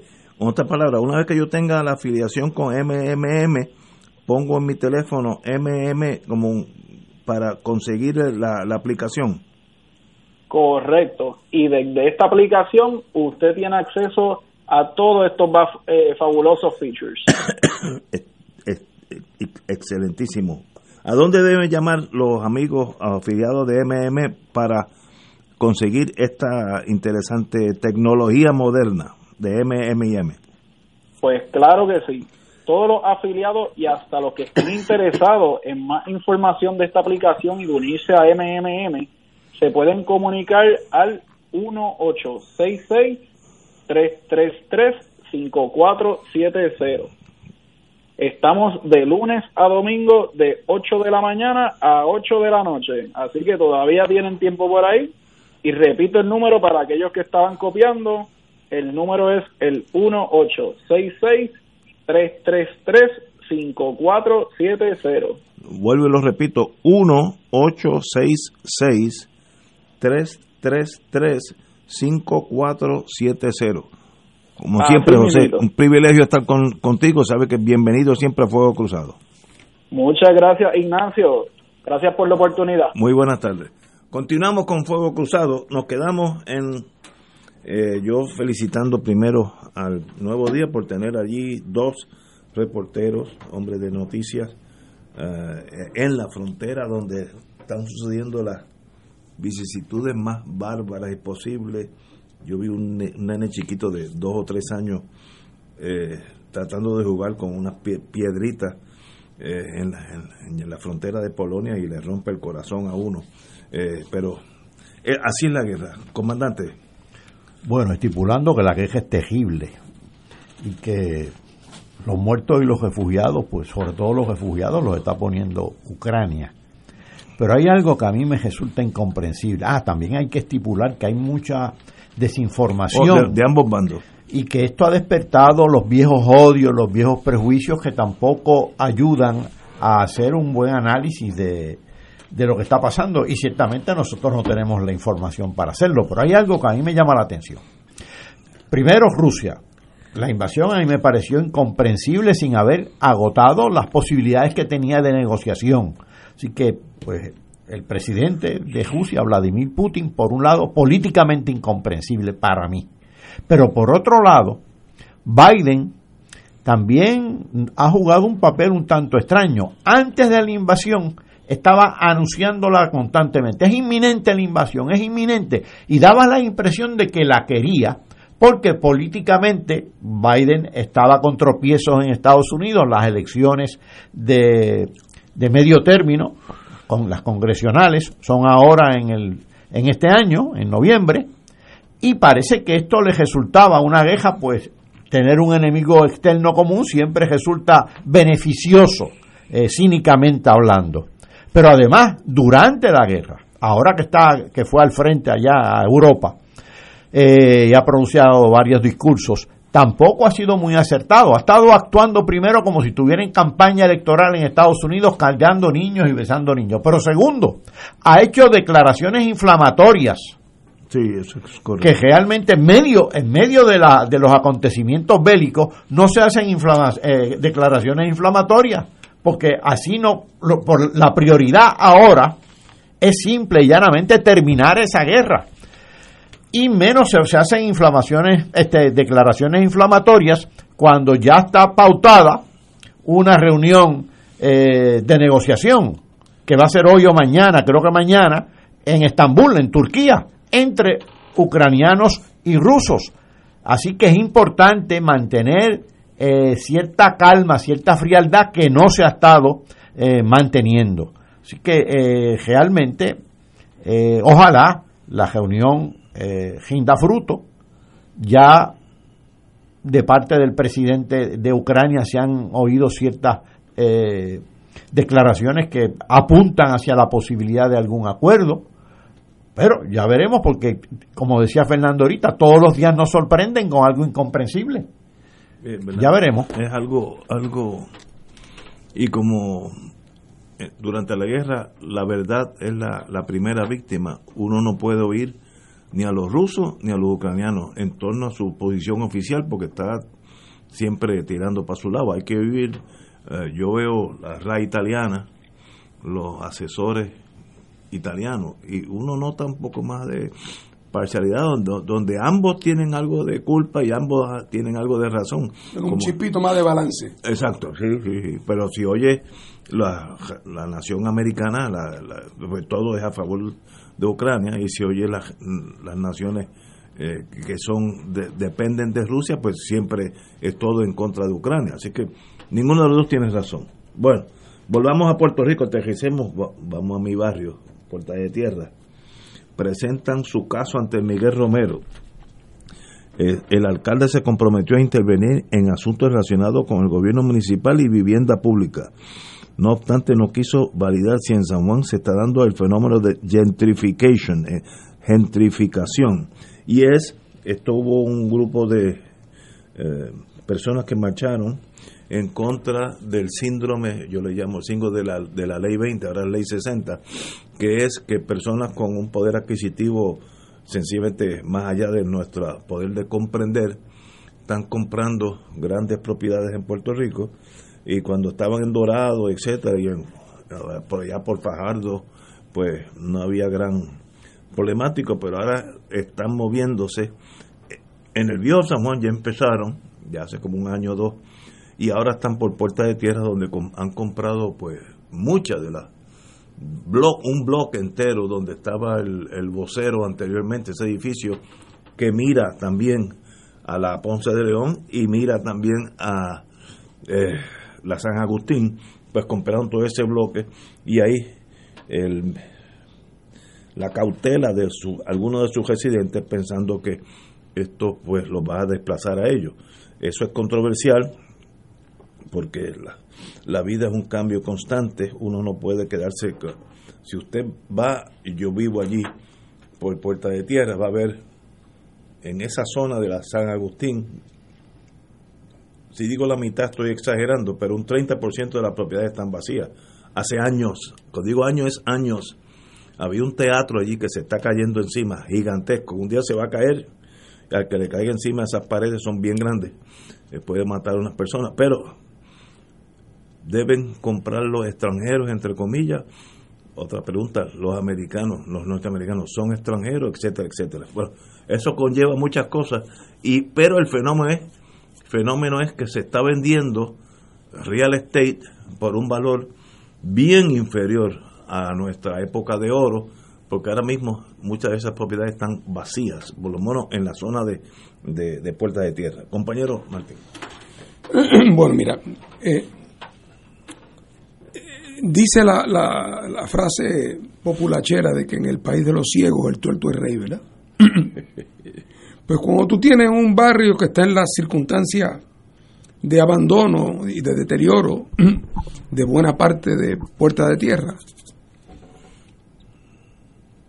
pues tú pensarías, o alguien pensaría, que cualquiera que llegue con dinero fresco a comprar un edificio en ruina y a convertirlo en apartamentitos para turistas Airbnb, eh, está haciéndole un favor a la humanidad. Y eso es una manera de mirarlo. La otra manera de mirarlo es que eh, el, el desarrollo de una ciudad no debe depender únicamente de que quien tenga más dinero en el bolsillo pueda hacer lo que quiera independientemente de las consecuencias que tenga, sino que el crecimiento y desarrollo de la ciudad es una función inicial y eminentemente pública. En algún momento, en un país civilizado, alguien se, se siente y dice, oye, ¿cómo debemos planificar en términos de desarrollo urbano el futuro de Puerta de Tierra? ¿Qué queremos que sea Puerta de Tierra? Pues queremos que Puerta de Tierra sea una repetición eh, del viejo San Juan. Plan 1. Otra cosa, queremos eh, tumbar a Puerta de Tierra y extender el Parque Muñoz Rivera eh, para que tengamos un área verde, grande, bonita. y a esas personas le damos incentivos para que se muden a otros lugares. Otros dicen, no, no, no, ahí lo que queremos hacer es que ese condominio donde vive eh, Ignacio Rivera, que tiene unas vistas muy bonitas, podemos meter cuatro o cinco de esos en Puerto Tierra o seis. Eh, Yo creo que esa es la y, idea. y metemos mucha gente y la vista es bonita eh, y eso es lo que queremos como futuro. O sea, una vez que hemos tomado esa decisión de qué es lo que creemos que en el balance del bien común debe ser el futuro de esa área, entonces vienen las otras preguntas. ¿Cómo lo logramos? eh, ¿Qué hacemos con la gente que va a ser afectada negativamente por esta decisión de política pública? Eh, pero no puede ser de que meramente como aquello está en una ruina, que es a su vez evidencia de que la política pública existente fue un fracaso. La existente fue un fracaso porque la mejor prueba de que fue un fracaso es que aquello está en ruina. Y la pregunta es, lo que hace falta no es una nueva política hacia el desarrollo de Puerto Tierra. Y yo hago la pregunta, ¿cuál es la política de la Junta de Planes o del gobierno de San Juan para el desarrollo de Puerta de Tierra. Cuando alguien en una posición de autoridad me conteste esa pregunta, No yo estoy en, pos- en posición de contestar qué papel juega el capital privado, sea de la ley 22 o sea de otra cosa, sea de ciudadanos chinos o de ciudadanos americanos o de, o de beneficios para los que son de Villalba, ese es otro tema. Pero tenemos que empezar, y, aquí estamos siempre, donde quiera que alguien ve un hueco en la carretera, pues uno le agradece a cualquiera que llene el bache, que pues por lo menos llenó el bache, pero la pregunta no es esa, es por ahí debe haber una carretera o no debe haber carretera. Y aquí, como hace tanto tiempo que echamos al olvido la idea de la planificación urbana, y lo que cogimos fue que se lo entregamos a las leyes del mercado sueltas, sueltas donde el capital iba y daba el paso donde más dinero podía ganar, independientemente de las consecuencias que pudiera tener. Y, así es que la pregunta no, porque lo que pasa es que la, la frase gentrification en inglés tiene una historia muy particular, ¿verdad? y, y, lo que tiene que ver son áreas pobres de la ciudad, eh, donde eh, muchas veces la infraestructura arquitectónica había sido en un momento dado espectacular, como el South End de Boston, estaba venido a menos, y de momento el gobierno tiene que tomar una decisión, o vamos a hacer reforma urbana in situ para que la gente que allí vive se rehabilite, o vamos a coger esas casas que son unas ruinas, pero que hay millonarios que pagarían una fortuna por ellas y que la van a restablecer. Y los pobres, muévelo de ahí, muchachos, sácalo de ahí para algún sitio. Y, y esa, puede haber momentos donde, ya te digo, donde la contestación debe ser ese barrio eso debemos eventualmente eliminarlo y hacer ahí un gran parque público. Puede ser que eso sea, no estoy hablando de, de en particular, ¿eh? pero, eh, pero si, si, si, los de la ley 22 de este mundo hubieran podido tener eh, salirse con la suya siempre, el parque Muñoz Rivera no existiría. Tú tendrías frente a la vista de tu casa un, un, arco de un McDonald's enorme ahí. Eh, así que tú eres el beneficiario de gente que dijo, aquí debe haber un parque.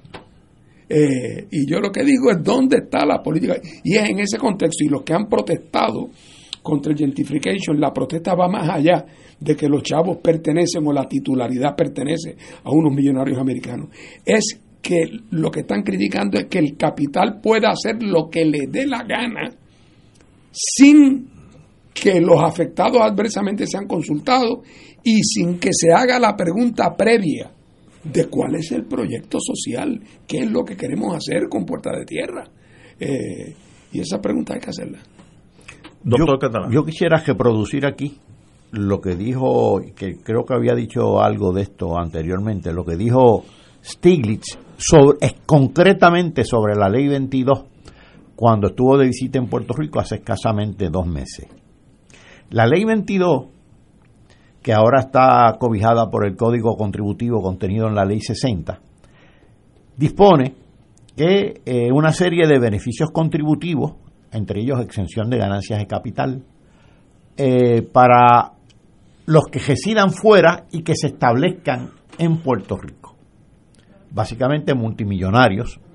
Pueden ser norteamericanos o pueden ser de otra de otra de otro país pero básicamente son de Estados Unidos, ¿no?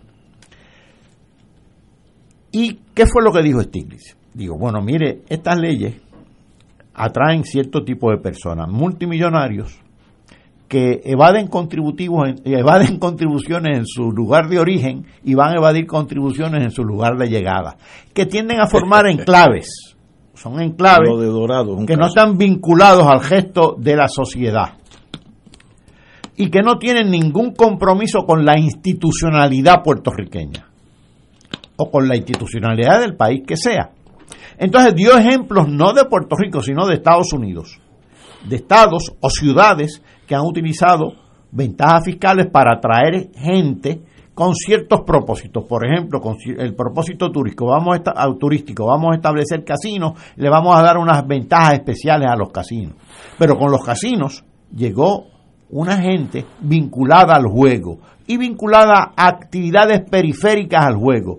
Y en lugar de, eh, de lograr desarrollo en la ciudad, lo que lograron fue la construcción de un antro de vicio.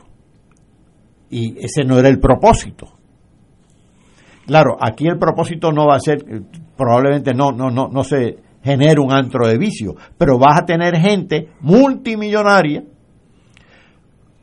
en enclaves que la residencia en Puerto Rico va a ser más mito que realidad y que tarde o temprano lo que hacen es vender porque obtienen ganancias de capital, exenta y así por el estilo. ¿Es eso lo que quiere Puerto Rico? ¿Eso se traduce en desarrollo para el país? No, se traduce en construcción de un enclave, pero de ahí no pasa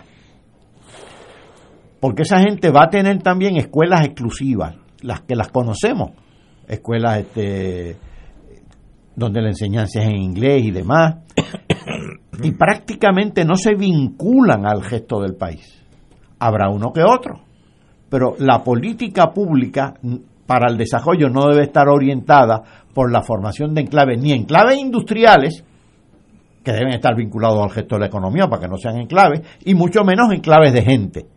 Y yo creo que esto de la ley 22, no la ley 20, porque la ley 20 es para promover exportaciones, ya esa tiene su sentido, pero a la ley 22 por lo menos debería estar sujeta a escrutinio, hay que revisarla, quizás enmendarla, quizás derogarla, pero esto no puede ser así por la libre.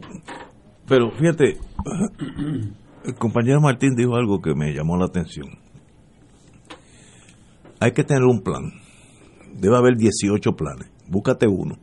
Entonces, una vez que ese plan se acepte por el gobierno, la eh, comunidad en general. la el comunidad, país. todo el mundo, ok, este es el plan. Ahora, ahora mismo yo sé que no hay plan. Es el wipipío. Ahora, lo único que no se puede hacer es no hacer nada. Porque esa zona tiene una depresión hace 20 años, no ahora, pero marcada, marcada, marcada. Bueno, yo sé de negocio, yo, yo vivo allí, me muevo con todo el mundo. Eh, yo sé de negocio que han hecho un negocio en un sitio vacío. Hicieron un negocio, conectaron el agua del vecino, le paga, etcétera. Y No existe el negocio. ¿Eso es ad perpetuum o hay un plan que voy a decir, bueno, de aquí a 10 años yo quiero que la San Agustín tenga una escuela nueva, lo que hicieron, lo, lo- que sea. Un parque ese día me gustó, porque eso sería bello entre el viejo San Juan y Puerto Tierra, ese espacio verde sería una belleza. Pero el problema es que al, al faltar plan, planificación, entonces todo el mundo es al abordaje. El que tiene una espada bien grande la saca y mete caña. Eh, y entonces compraron varios edificios, además del, del vocero, varios, eh, y planifican hacer pues vivienda a bajo costo, o plan 8, o los eh, B&B, que eso de hasta más dinero, ante la realidad de que nadie tiene un plan de nada, hay gente que llena ese vacío, pero es culpa del gobierno. Claro que Por no tener plan de nada. Pero no te dije hace un momento, hace un turno atrás, que en Puerto Rico hay una vocación de desmantelamiento. Pues mira, la Junta de Planificación está desmantelada. Hubo Junta de Planificación aquí, nunca funcionó muy bien, que digamos, pero tenía, hubo, hubo, hubo momentos más felices. Está desmantelada. Este, lo- eh, aquí hay una vocación de desmantelamiento y ante el desmantelamiento y la inanición del gobierno y del pueblo de Puerto Rico en general, porque no es puerta de tierra. Búscate Río Piedra, búscate los 78 municipios, los cascos de los pueblos de los 78 municipios. Son ido- zonas de desastre muchos lo de que ellos. nosotros conocimos el viejo Río Piedra. Parece Beirut en tiempos de guerra. Es una cosa espantosa. ¿Hay algún plan? Eh, Esa es la cosa. Eh, que uno hace en. Pues yo si fuera alcalde yo quiero que eso lo compren porque entonces pagan crimen, eh, generan empleo. O sea, yo lo miro, de- de- depende de dónde lo mire. Pero yo creo que la, la- el problema nace en la falta de planificación a nivel nacional, entonces cada cual por su lado. tú Y eso es, digo, si lo ves desde otro ángulo, un poco alzando la vista un poco y mirando con más perspectiva, eh, yo no creo que exagero y, y no creo que voy a encontrar discrepancias de parte de ustedes en decir que Puerto Rico ha sido pésimamente gobernado durante los últimos 50 años. Eso es estipulable. ¿verdad? pésimamente gobernado. Eh, y que esa eh, la razón de esa pésima gobernación, a mi juicio, no es porque los puertorriqueños hayan reducido su IQ en estos últimos 50 años, o porque el, el, el inventario de pericias y destrezas de los puertorriqueños se haya empobrecido en estos últimos 50 años, en todo caso, lo contrario, sino porque la visión de lo que constituye correr el gobierno ha sido el, las decisiones fundamentales han pasado a lo largo de estos últimos 50 años, y digo 50 por decir un número, han ido pasando a decisiones que se toman no pensando en que esto es conforme al bien común, y pueden eso uno equivocarse, sino que se han tomado porque resultan del beneficio económico personal de un grupo de personas que llegó poco a poco a controlar tanto al Partido Popular como al Partido Nuevo Progresista.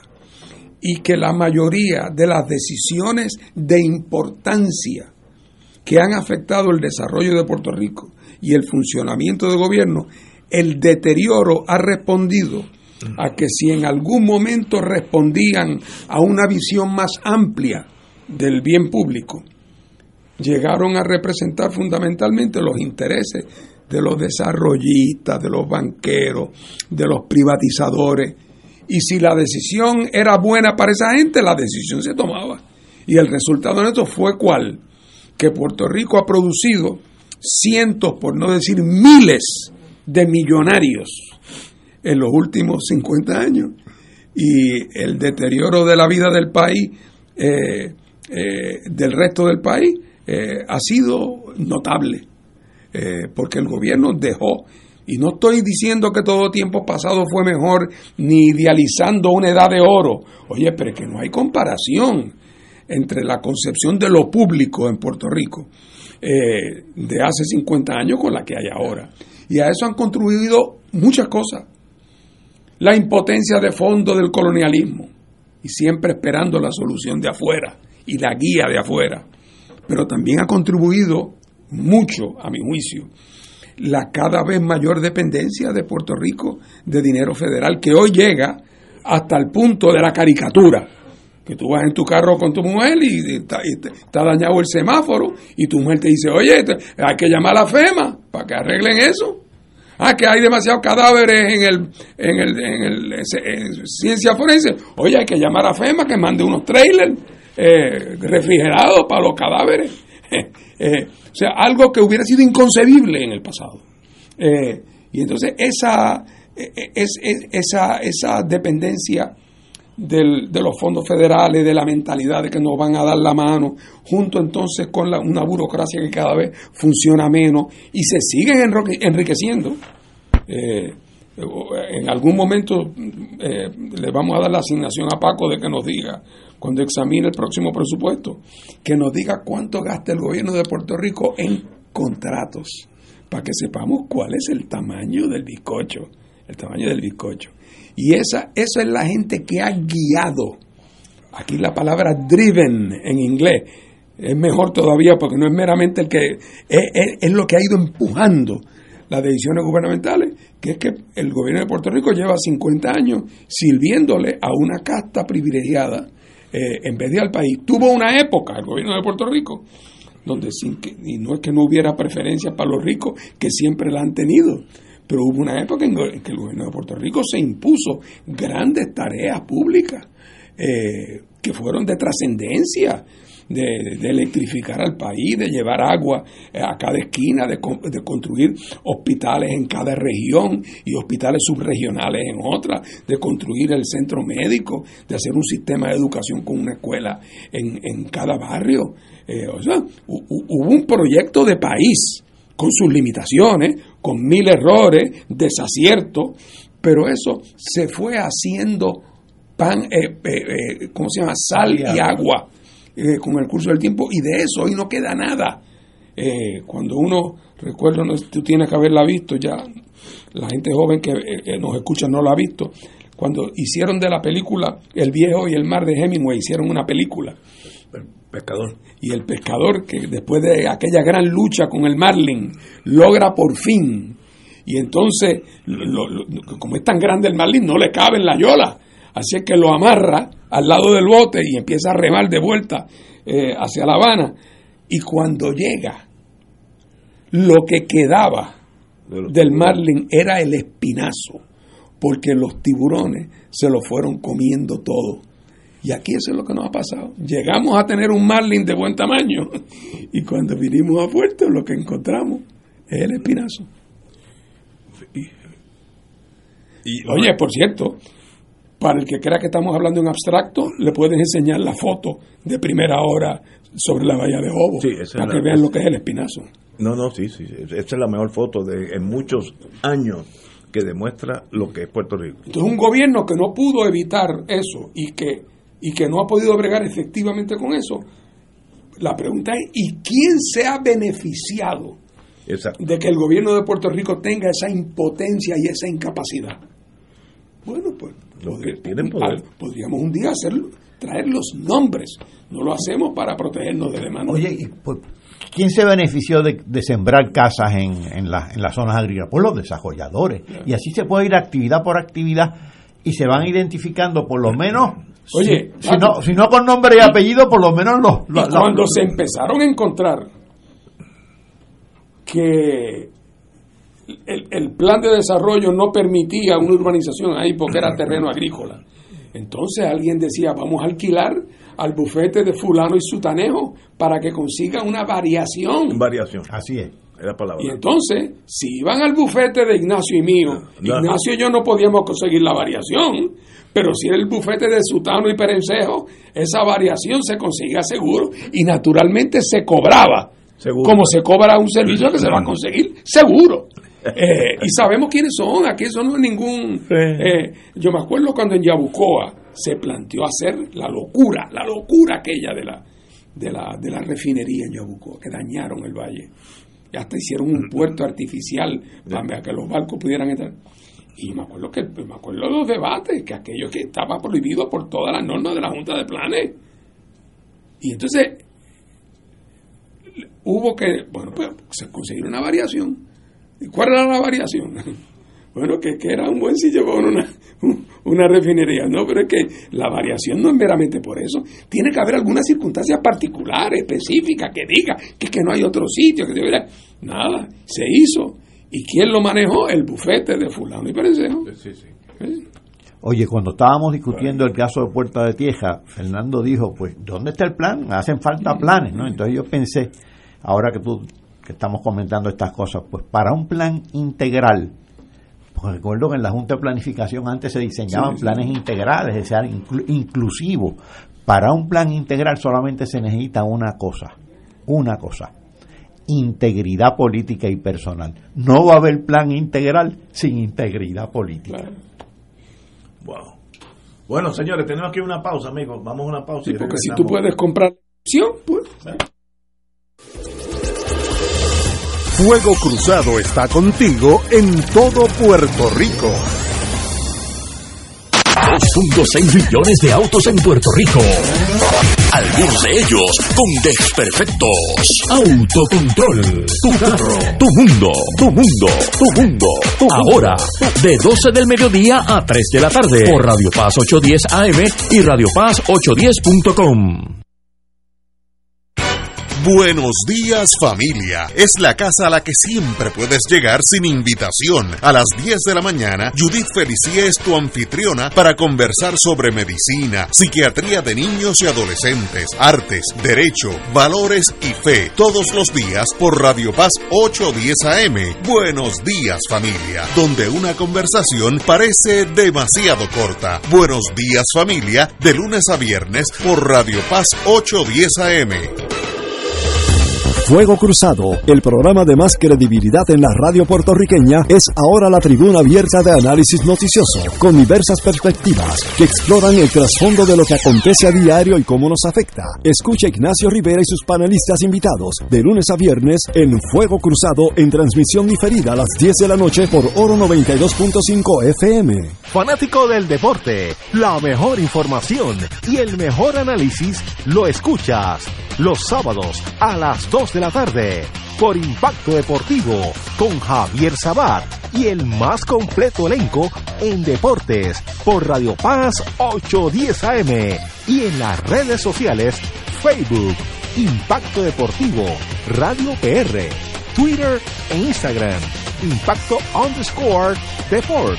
Juntos impactando el deporte nacional en Oro 92.5 FM, Radio Paz 810 y el Canal 13 estamos trabajando a tono con la emergencia que en estos momentos está viviendo Puerto Rico. Estamos ofreciendo nuestros servicios al máximo con el personal disponible según nos permitan las circunstancias. Si tiene un mensaje para ofrecer a sus asociados, clientes o personal, solo tiene que llamar al 787-552-0825 y nuestros empleados le comunicarán al personal de ventas para atender su necesidad. A nuestro nuestros clientes estén en comunicación con su ejecutivo o ejecutiva de ventas que continúan ofreciendo sus servicios como de costumbre.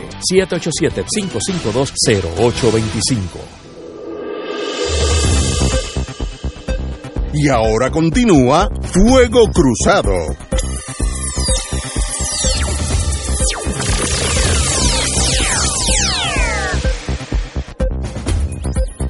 Amigos, la Junta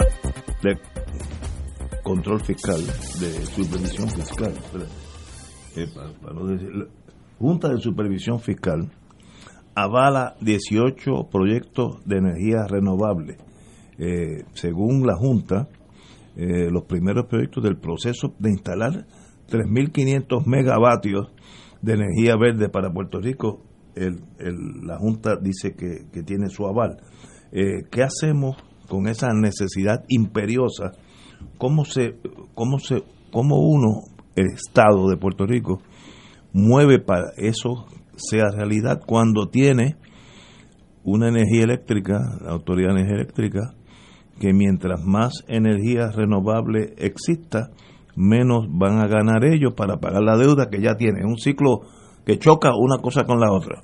Eh, hasta ahora, energía renovable está en el piso en Puerto Rico, muy poco se ha hecho. Eh, y ya la Junta dice, pues miren, tienen el visto de nosotros, hay 18 proyectos que estamos considerando, y de paso, lo interesante es que el, que tiene que considerarlo es la Junta, no el gobierno de Puerto Rico, que sorprende a uno.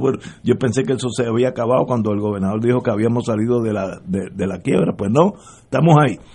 ¿Hay solución a ese problema? La energía renovable, por obvio, es imprescindible para Puerto Rico, un país que no tiene petróleo, pero ¿qué estamos haciendo? Pues muy poco, me imagino. Catalá.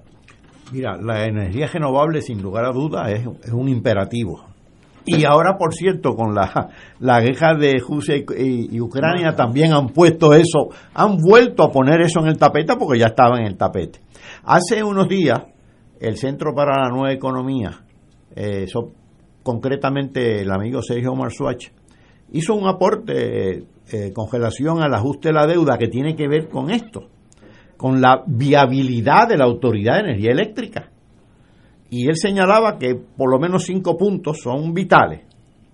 Uno, que el plan de ajuste de la deuda tiene que tener una visión integral, es decir, que tiene que estar considerando a la economía de Puerto Rico como conjunto, no meramente la- una reestructuración de la deuda, porque la Autoridad de Energía Eléctrica, lo que pase con la energía eléctrica en Puerto Rico, va a reflejarse en otras actividades económicas, en todas.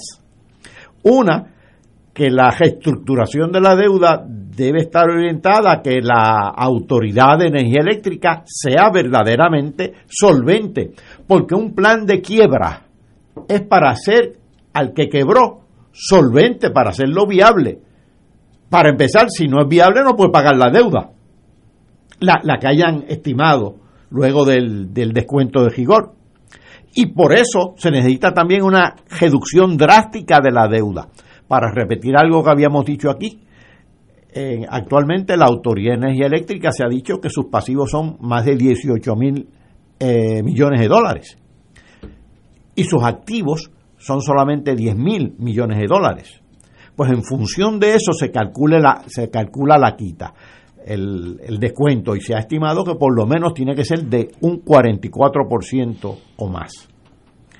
Eliminar la llamada titularización, recomienda Marsuach, que no es otra cosa que una garantía de repago independientemente de la situación operacional de la Autoridad de, de Energía Eléctrica. Pues no puede ser, no puede ser. Y quinto, estar conscientes de que un aumento en tarifas tendría consecuencias económicas negativas en todo el sistema puertorriqueño. Mientras tanto, la Junta de Supervisión Fiscal ha estado anunciando que va a revitalizar al, puesto de coordinador de, infraestructura o coordinador, coordinador de revitalización infraestructural, el, el famoso título quinto, donde estuvo aquel señor Samot. Pero y, le, que, y que le va a dar prioridad a la- al impulso de proyectos de, de energía renovable. Pero ojo, estos tienen que ser proyectos con fondos privados, porque el título quinto no contempla eh, fondos federales. Ahí no está FEMA, ahí no está FEMA. Y por eso era que estaba también atrasado, porque lo único que hay hasta la fecha son fondos federales. Así que veremos a ver qué pasa con eso. Compañero. Bueno, ya te digo, aquí ya estamos en la parte más profunda del bosque, ¿verdad? Eh, yo comprendo, yo no soy un experto en esto, lo digo y lo repito, pero tú ahorita hablabas, por ejemplo, de, de la paradoja de que mientras más tú generas de luz en tu casa, pues entonces le compras menos. Ojo, ojo, porque hay dos modalidades de generación de energía eléctrica renovable. Una es que tú, Ignacio Rivera, en tu casita en Country Club, compras y montas unos, paneles, unos paneles y te independizas para todos los propósitos prácticos de la autoridad. Eh, pero ojo, tú sola, si, en, si en vez de poner ocho paneles, pones diez, te va a sobrar. tú puedes exportar, tú puedes volverte en un productor, ya no solamente para ti, sino tú entonces le vendes, le podrías vender, digo si se coordina, vender a la autoridad para que para que aquel que vive en el condominio, que no tiene todavía el acceso a los paneles, porque en el, en el piso 6 tiene el piso 7 encima, eh, y a ese le tiene que llegar luz, pues quizás parte de esa luz que tú puedas producir en exceso le pueda llegar a aquel. Pero hay otra modalidad que no es el panel en el techo de Ignacio, es que la Autoridad de Energía Eléctrica, de la misma manera que tiene una planta en, en, en, en Cotasur, podría tener donde ahora está la Corco, los, los remanentes de la Corco, podría tener una finca de paneles solares propiedad de la, de la autoridad, de energía eléctrica. Pero esa decisión hay que tomarla porque la pregunta es, la que yo me hago siempre, de aquí a 10 años, enséñame un mapa, por favor, y dime de aquí a 10 años, según tu plan, cuál va a ser la situación. Número uno, cuánto tú estimas que va a ser el consumo. Y cuando me digas cuánto es, dime que va a haber una planta aquí que funciona con gas, va a haber una planta allá que funciona con eh, energía fotovoltaica, va a haber una planta acá que funciona. O sea, dime dónde están y cuántas son, porque si yo no sé cómo voy a querer que el mundo sea de aquí a 10 años, no sé cómo tomar una decisión hoy. Debo estimular a que en el caso de Ignacio, para esas dos paneles adicionales, yo se los subsidie, porque yo quiero que Ignacio produzca o yo me conformo con que Ignacio produzca solamente para él. Porque si yo quiero que Ignacio produzca, la oferta gubernamental a Ignacio tiene que ser otra. Es Ignacio, tú pones tus ocho y yo te subsidio dos más. Y además te lo compro y a tal precio. O sea, el asunto es complejo y, y entonces en un momento en que todavía la entidad que hoy es dueña de las facilidades generatrices, todavía en este momento está en quiebra y su futuro es absolutamente incierto. Y entonces la pregunta, se, pasa, se pasan hablando de los privatizadores que vienen por ahí. Esos privatizadores son como Luma, que vienen con los bolsillos vacíos. o son privatizadores que vienen a invertir. Porque esa, hay un montón de billones de pesos por ahí de FEMA, de reconstrucción. Pero con eso no da. Así es que hay que hacerse la pregunta de esos que vienen, ¿van a traer dinero? Eh, o sea, hay tantas preguntas que están en el aire que cuando yo veo una noticia como esa, que le dan el visto bueno a 17 proyectos, esos proyectos ya se sabe dónde, qué papel van a jugar en el mapa mío de los próximos 10 años. O en el mapa que se acabe haciendo va a resultar que esos 17 proyectos eran obsoletos. Y, tengo la impresión de que aquí hay demasiados elementos de incertidumbre. Oye, y si estuviéramos en el primer año de la quiebra, de la Autoridad de Energía Eléctrica, o en el primer año de la, de la Junta de Control Fiscal, pues todavía nadie puede reinventar el mundo en un año. Oye, pero vamos para seis años. Y ahora sale en el periódico la noticia de que el supuesto coordinador de, de, de revitalización, de revitalización están pensando nombrarlo. ¿Pero qué? Arreglar la puerta del establo cuando ya los caballos se escaparon. Eh, o sea que veo que ahí... No hay un plan maestro. no, si lo hay, es un secreto bien guardado. Sí, sí, sí. Y, y- porque en función de qué yo tomo la decisión. ¿Cuánto voy a hacer de solar? ¿Cuánto de eso solar lo, lo, voy a generar yo? ¿O lo van a generar compañías nuevas que vienen? ¿O lo va a generar el techo de Ignacio? Porque entonces hay que planificarlo porque si no resulta que perdimos el tiempo y el dinero. Eh, y otra vez, las señales de los tiempos, lo comentamos aquí la semana pasada, las noticias que me paso viendo, la Coca-Cola toma la decisión de que va a cogenerar con gas propano. La Cooper allá en Juanadía, los de Arroyo, pues, entonces estos son gente que no son principiantes, estos son jugadores, eh, jugadores de clase mundial que tienen expertos y que juegan para ellos. Y cuando la Cooper Vision decide invertir 30 millones de pesos, no de FEMA, de ellos, en hacer una planta, no me parece que es lo que podríamos llamar un voto de confianza. en que, porque digo, si yo, la Autoridad de Energía Eléctrica, yo tengo que presumir que tiene que haberle dicho, oye Cooper, no invierta 30 millones de pesos, úsalo para otra cosa. Yo voy a tener, de aquí, en mi plan, voy a tener una planta nueva aquí en la esquina que va a ser tanto y te voy a poder vender a tanto. Pues, o ni se lo ha dicho porque no sabe, o ni está enterado, o tienen un plan y no han hablado con Cooper, que también es otra posibilidad. Eh, así es que esto está manga por hombro. Wow. Mira, y una noticia marginal que tiene que ver con esto. Yo creo que no hay tal plan, Fernando. Yo creo que la Autoridad de Energía Eléctrica está entretenida. Por ejemplo, esta semana ha estado entretenida con el caso Whitefish, que Whitefish lo ganó. Es decir, le tiene que pagar la autoridad. Ya le había pagado una cantidad de dinero, pero fue la, la, total va, el total va a ser como 200 millones. Por el trabajo realizado, o más bien, por el trabajo no realizado por Whitefish, pero facturado.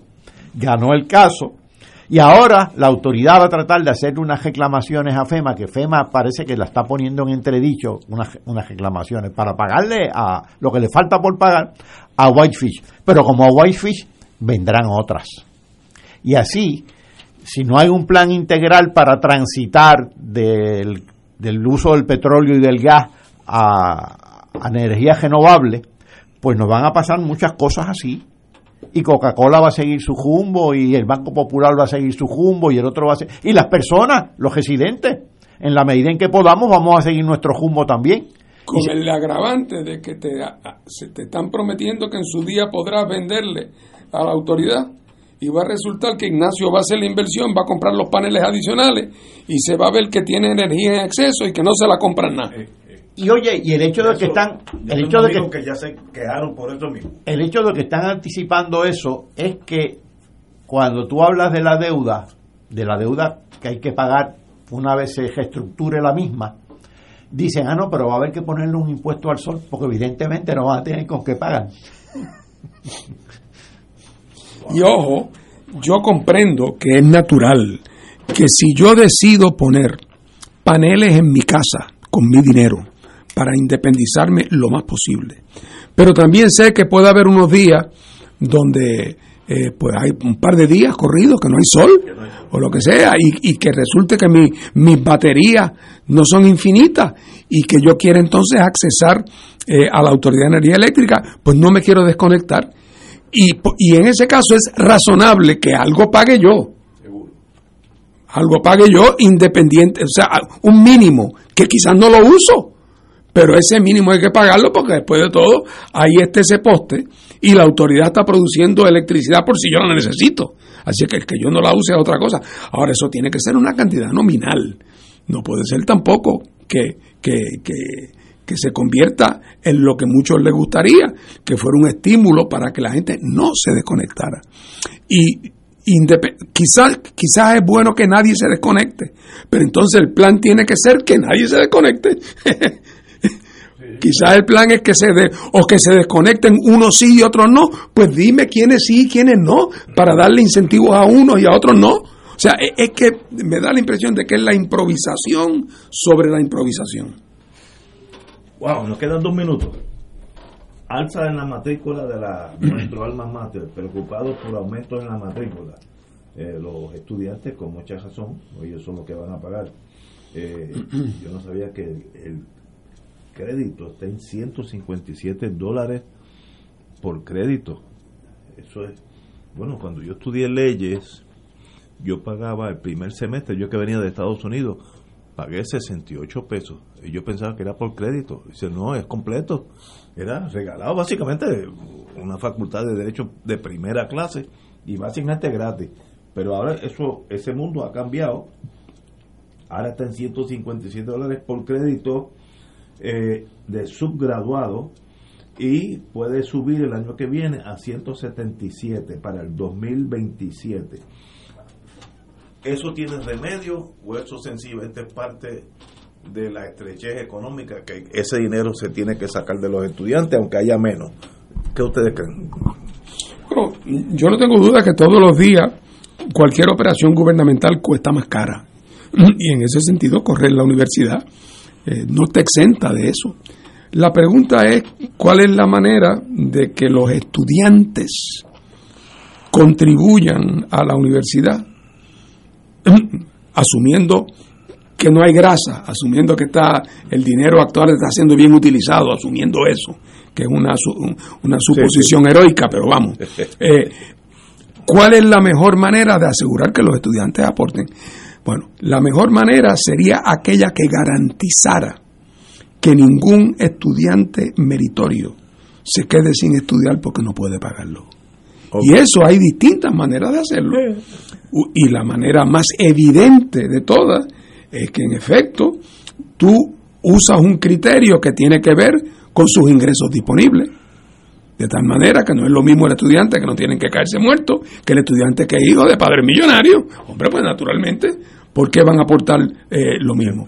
Y en tercer lugar, hay las posibilidades de becas o préstamos que en su día a su vez se repaguen conforme a los ingresos que esas personas en su día tengan porque el que se graduó de médico, eh, de cirujano, eh, ¿cómo se llama? Cirujano eh, no va a pagar el mismo préstamo que aquel que se dedicó a ser trabajador social. Pues naturalmente que el repago debe, más por no decir que alguno que se dedica, el que se dedica a trabajador social, es el Estado le debe condonar la deuda porque queremos estimular que gente estudie eh, eh, trabajo social porque nos hacen falta. Pero me parece que la idea de que sencillamente esto es como un restaurante, me subió tanto los gastos, por lo tanto al próximo hamburger súbele 50 chavos, es una visión primitiva y acartonada. Y recuerdo que no se olvide nadie, el modelo del financiamiento de universidades eh, americano no es el único en el mundo. en Europa las grandes universidades son gratis para sus ciudadanos. No digo por lo tanto que eso tiene que ser así, porque eso, en la Biblia en ningún, en ningún versículo lo dice, ¿verdad? Pero tiene que haber un acercamiento inteligente. Este asunto de, bueno, aumentó tanto el eso, aumenta la matrícula por tanto. Resultado, que la Universidad de Puerto Rico ha ido perdiendo ventaja comparativa. Antes, la Universidad de Puerto Rico no solamente tenía la mejor reputación académica, sino que como era gratis, atraía a los mejores estudiantes. Ahora, según va subiendo eso, se van a irse para otro sitio, incluyendo para afuera. Señores, tenemos que irnos, así que mañana será martes a las 17 horas. Muchas gracias, compañero.